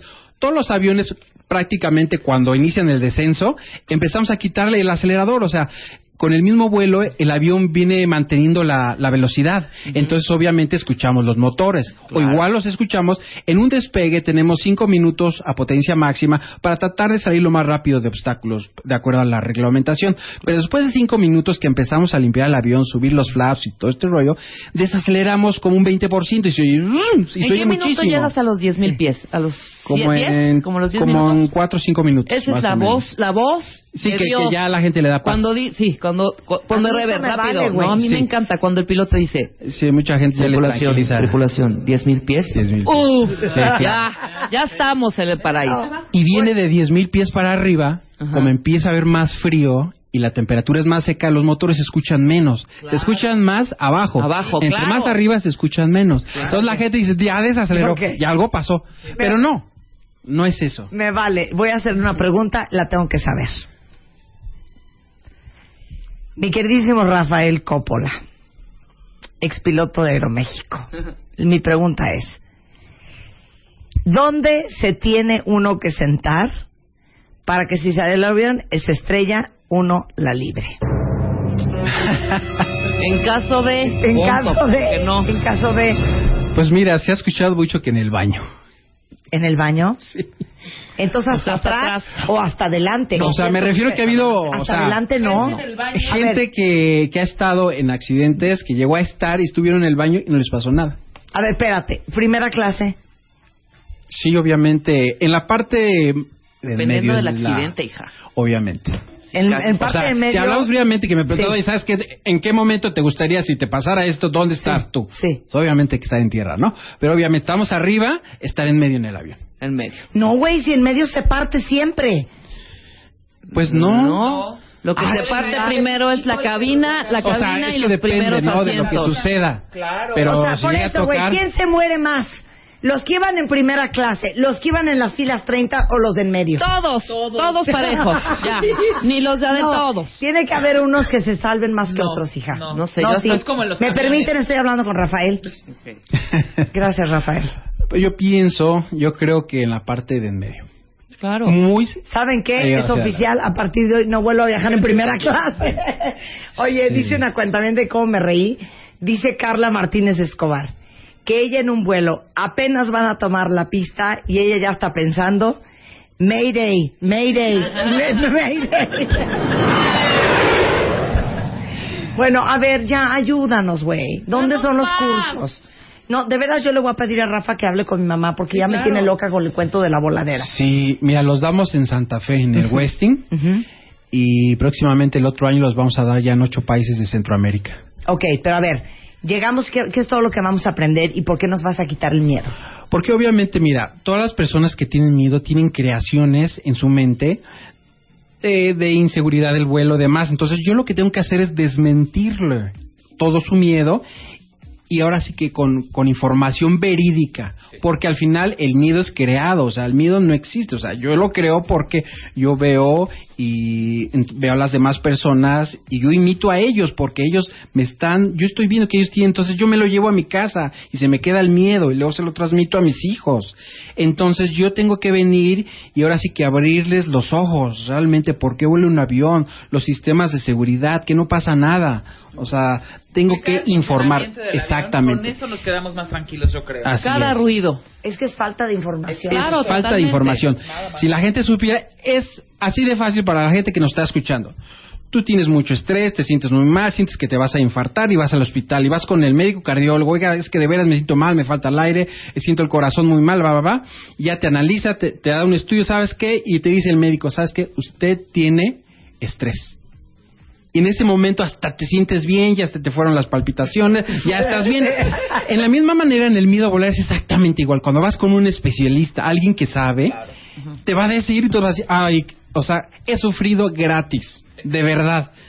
Porque no estaba informado, nadie me informó. Desgraciadamente la gente se informa en internet y vemos todos los accidentes que ha habido y entonces obviamente me alimento de eso y voy a tener la razón en tener miedo toda la vida hasta que cambie la manera de pensar. Ok. Rafael, para todos los que vuelan hoy a Tijuana, mañana se va uno a Nueva York, yo vuelo el viernes a Barcelona. Sí. ¿Cuántas horas son? Mm, Dos de diez. Ufales, me lleva el diablo. Diez horas. Danos una paz. Así, danos así, como si fueras cura. Cuentavientes que van a volar. Pues mira, hoy en día todos los aviones, en todas las aerolíneas, eh, recibimos adiestramientos periódicos cada seis meses.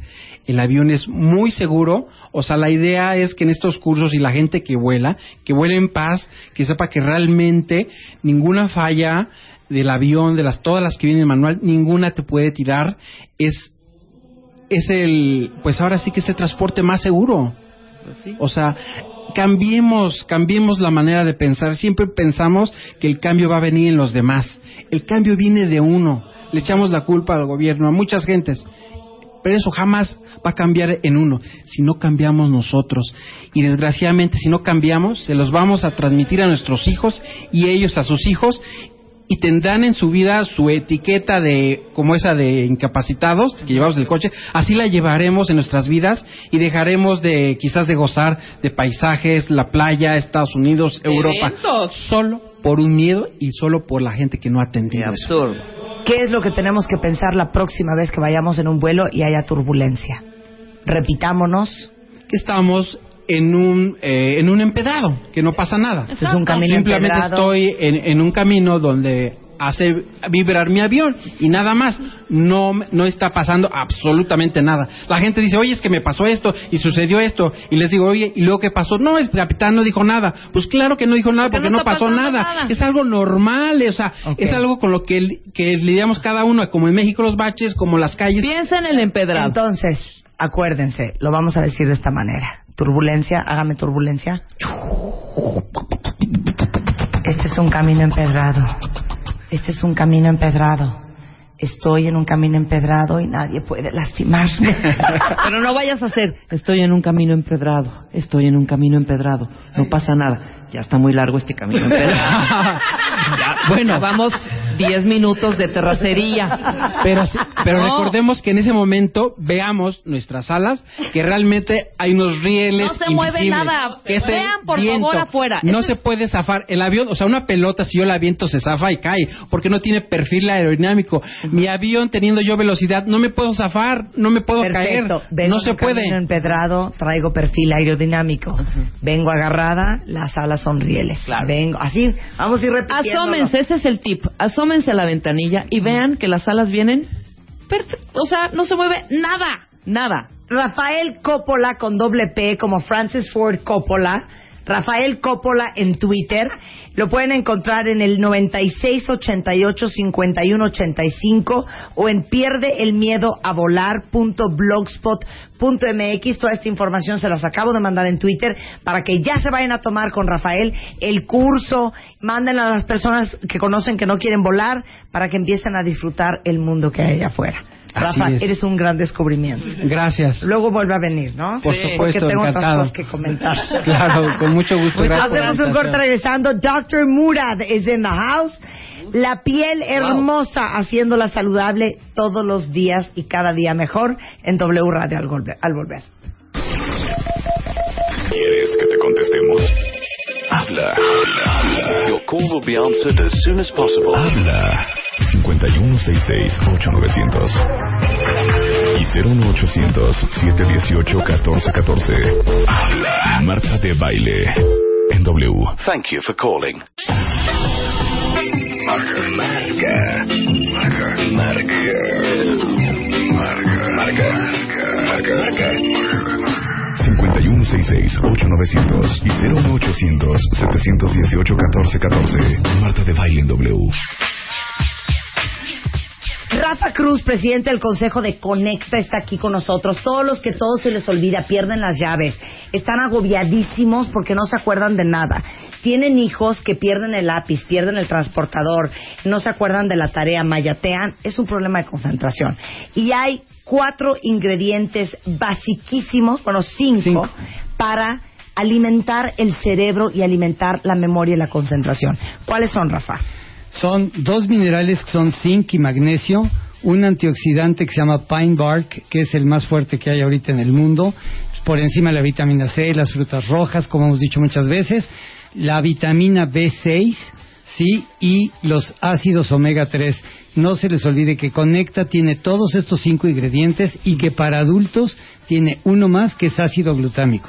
Y, y básicamente Conecta es un suplemento, es un alimento para tu cerebro. Sí, como lo dice, nadie lo dice mejor que Marta de Baile, es una vitamina para nuestro cerebro. Es muy importante que digamos que nosotros no somos un multivitamínico, no competimos de ninguna manera con los multivitamínicos que hay en el mercado.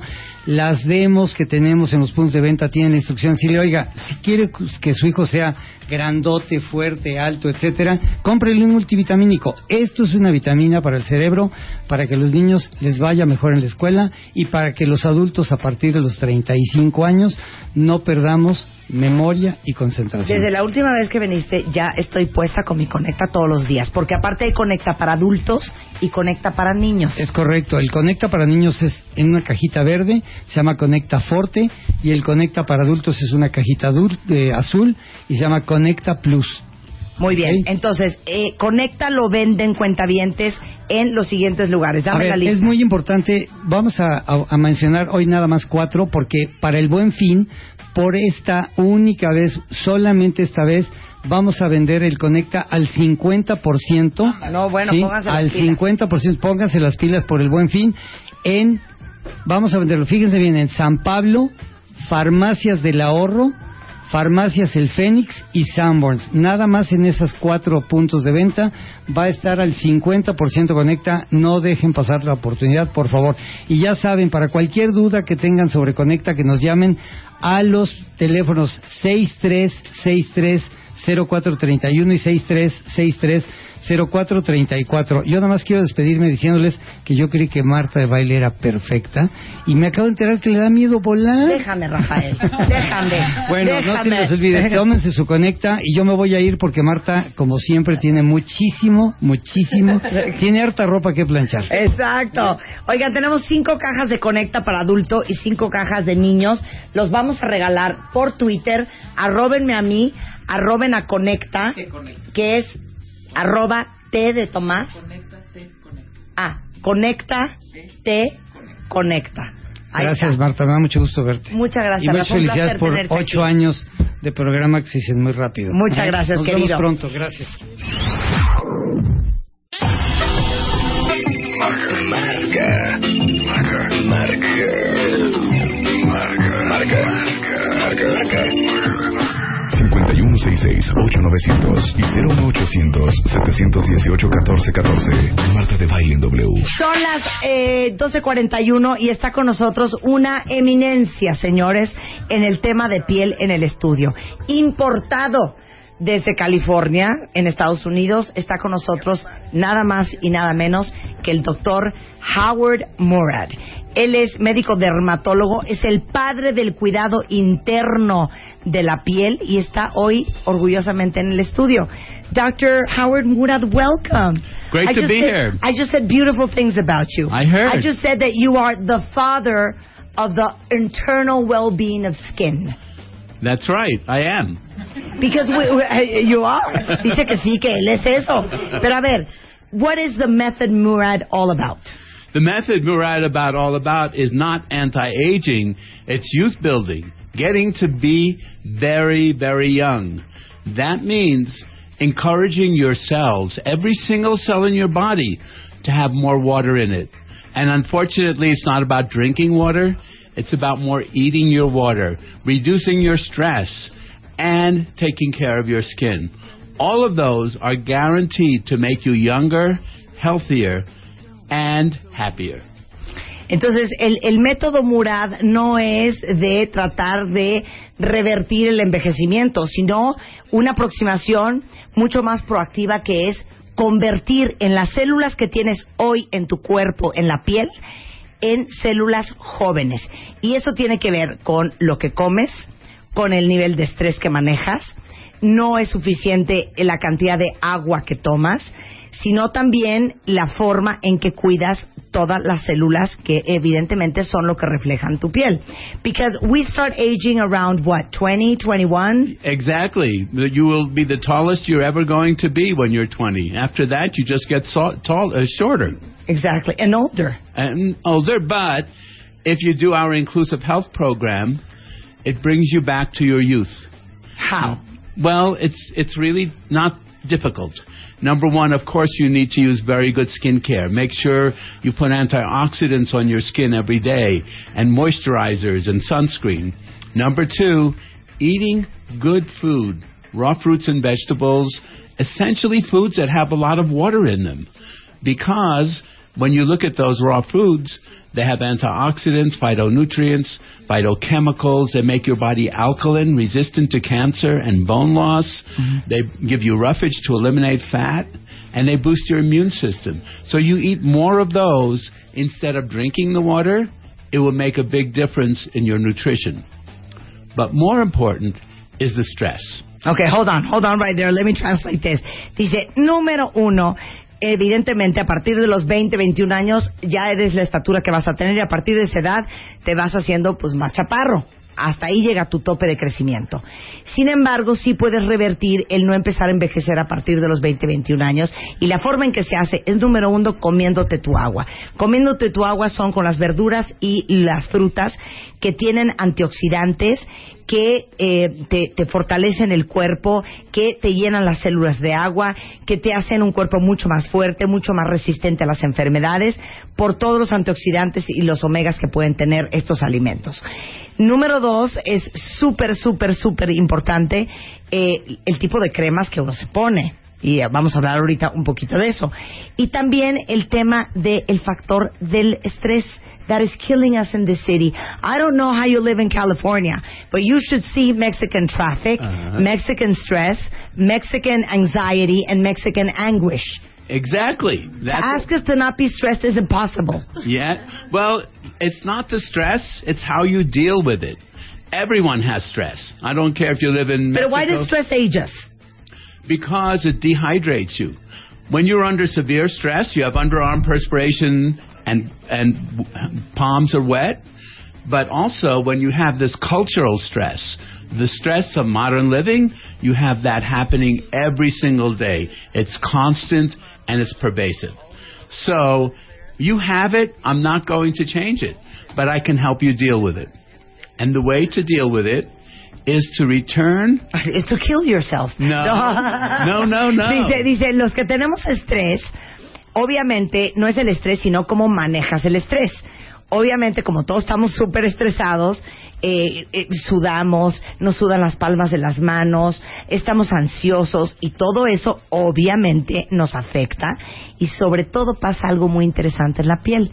Te deshidratas. Ayer hablábamos de, con Eugenia de The Beauty Effect sobre el ejercicio excesivo y gran parte de lo que descubrieron es que esa sudoración excesiva te destruye la piel. Entonces, nos puede ayudar el doctor Muda a combatir el tema del estrés. ¿Cómo? So, what happens when you have that stress? You try to do everything perfectly. You want to answer every single email you get. You want to get there on time, but you can't. Then you feel bad about yourself. Mm-hmm. You feel worthy, w- worthless. You feel other people are better than you. You cannot sleep so well. You have less energy. And you begin to have disease. Some people get more diabetes, more um, obesity, things like that. So the secret is to learn from yourself, to learn from who you were when you were two. When you were two, your life was simple. You didn't judge yourself, you didn't judge others. You were more creative. You didn't have to be perfect. When you played, you laughed. You enjoyed yourself so much. If you got mud on your clothes, it didn't matter. So, if you learn from those, and I've created simple words mm-hmm. that help you with that. Why have a bad day when you can have a good day? Make your life more simple. Be more creative. Allow the unique you to blossom. We always think others are better than us. Make yourself treated like royalty. Remember to wear your crown every day. And make your life more happy the way it was when you were two. Dice, bueno, el tema del estrés. O sea, uno siente que si no contestó un mail, ya se va a caer el mundo. Luego uno se siente culpable, entonces anda súper agobiado y súper estresado y súper tenso. Dice, por favor, regresemos a cuando teníamos dos años, que nos llenábamos de lodo, nos carcajeábamos, nos valía, no nos agobiábamos por nada. Sean gente más creativa, produzcan su vida, como les hicimos en este programa, creen momentos de alegría, eh, disfruten, pónganse la corona y trátense como reinas. Y dejemos de estarnos autoflagelando, que es parte de las ideas de cómo repensar la forma en que vivimos la vida del doctor Murad. But the skin what, Howard? The skin what? The skin gets better because every cell is connected. Give me the cream, give me the thing, give me the, no. the You have to- potion. you have to look at your whole body. Your whole body is connected. If you don't have good heart cells, then your skin won't look good. If your brain isn't functioning well, you won't sleep well. Everything is connected. Not only do you put good cream on your skin, not only do you eat better, but you have to understand why you're stressed and how to reduce it. How to reduce the way you feel about your stress. That's very important. I wrote a whole book. Mm-hmm. I call it Creating a Healthy Life, the art and wisdom of Howard Murad, and helping you to reduce that stress. El libro se llama eh, Creando una nueva vida, el arte y la sabiduría del doctor Howard Murad, MD, que dice, es que dijo, a ver, claro que hay que comprar eh, eh, cremas buenas, yo soy súper fan de las cremas del doctor Murad, que las venden aquí en México, por cierto, pero que es, eh, todo va conectado. O sea, tú no puedes traer el corazón fatal, el colesterol hasta el suelo, este, estar deshidratado y traer la piel brillante. Todo va relacionado y todo tiene que ver con tu actitud también y cómo vives tu vida y qué tan estresado estás. Y por eso estamos lanzando aquí con la visita del doctor Howard Murad el libro Creating a Healthy Life, aparte de promover su línea que es para líneas finas y arrugas, acné, piel grasosa, cuentavientes, pigmentación para mis amigas latinas y líneas y arrugas profundas después de los 35 años. Y el doctor Mudar es un hombre muy generoso y no viene con las manos vacías. El doctor Murad viene cargado de alegría, señores y señoras. Eh, you've got like five different lines: acne, eh, greasy skin, hyperpigmentation, eh, fine lines, and deep lines after 35. Entonces, la forma en que vamos a regalar estos 10 kits especializados para su problema, mándenos un Twitter a arroba Marta de Baile, arroba DR de doctor Murad PTI y pónganme, mi bronca es manchas, mi bronca es líneas finas, mi, lo- mi bronca es acné o líneas y arrugas profundas porque tengo más de 35 años y a las 10 primeras este, les vamos a regalar un kit especializado para el problema que nos dijeron que ustedes tenían. I just, I just gave the giveaway. I just gave the giveaway. So you're actually in Mexico because you're launching the book. No. No, we're launching. Ah, okay. No, Yeah, I never knew I this just gave book. you uh, away. A little to piece of wisdom. Correct. That's all. Ok, pues entonces busquen el libro Creating a Healthy Life de Dr. Murad. Todos los productos de Dr. Murad que son una maravilla y no es de una compañía que inventó una poción. El señor es dermatólogo, es un fregonazo y los venden en Sephora. Ahí está, y en Liverpool. Dr. Murad, la próxima vez que vean algo de ellos, de, de él, hay diferentes líneas. Cómprenla porque no saben la maravilla que son las cremas de este señor. Eh, Dr. Howard Murad, we never have enough time. I wish I could take you home so you could heal my skin for the next six months so I could look fantastic next year. But we have to go. Thank you so much for being on the show. Thank you so much. Muchas gracias. It is great having you. Y Lero Lero, a mí me va a dejar mi tratamiento para mí solita, pero igual les vamos a mandar sus kits, díganos nada más qué problema traen. Estamos de regreso mañana en punto a las 10. Hoy juega México contra Nueva Zelanda y hoy sabemos si pasamos al Mundial o no, y todo se va a saber en W Radio.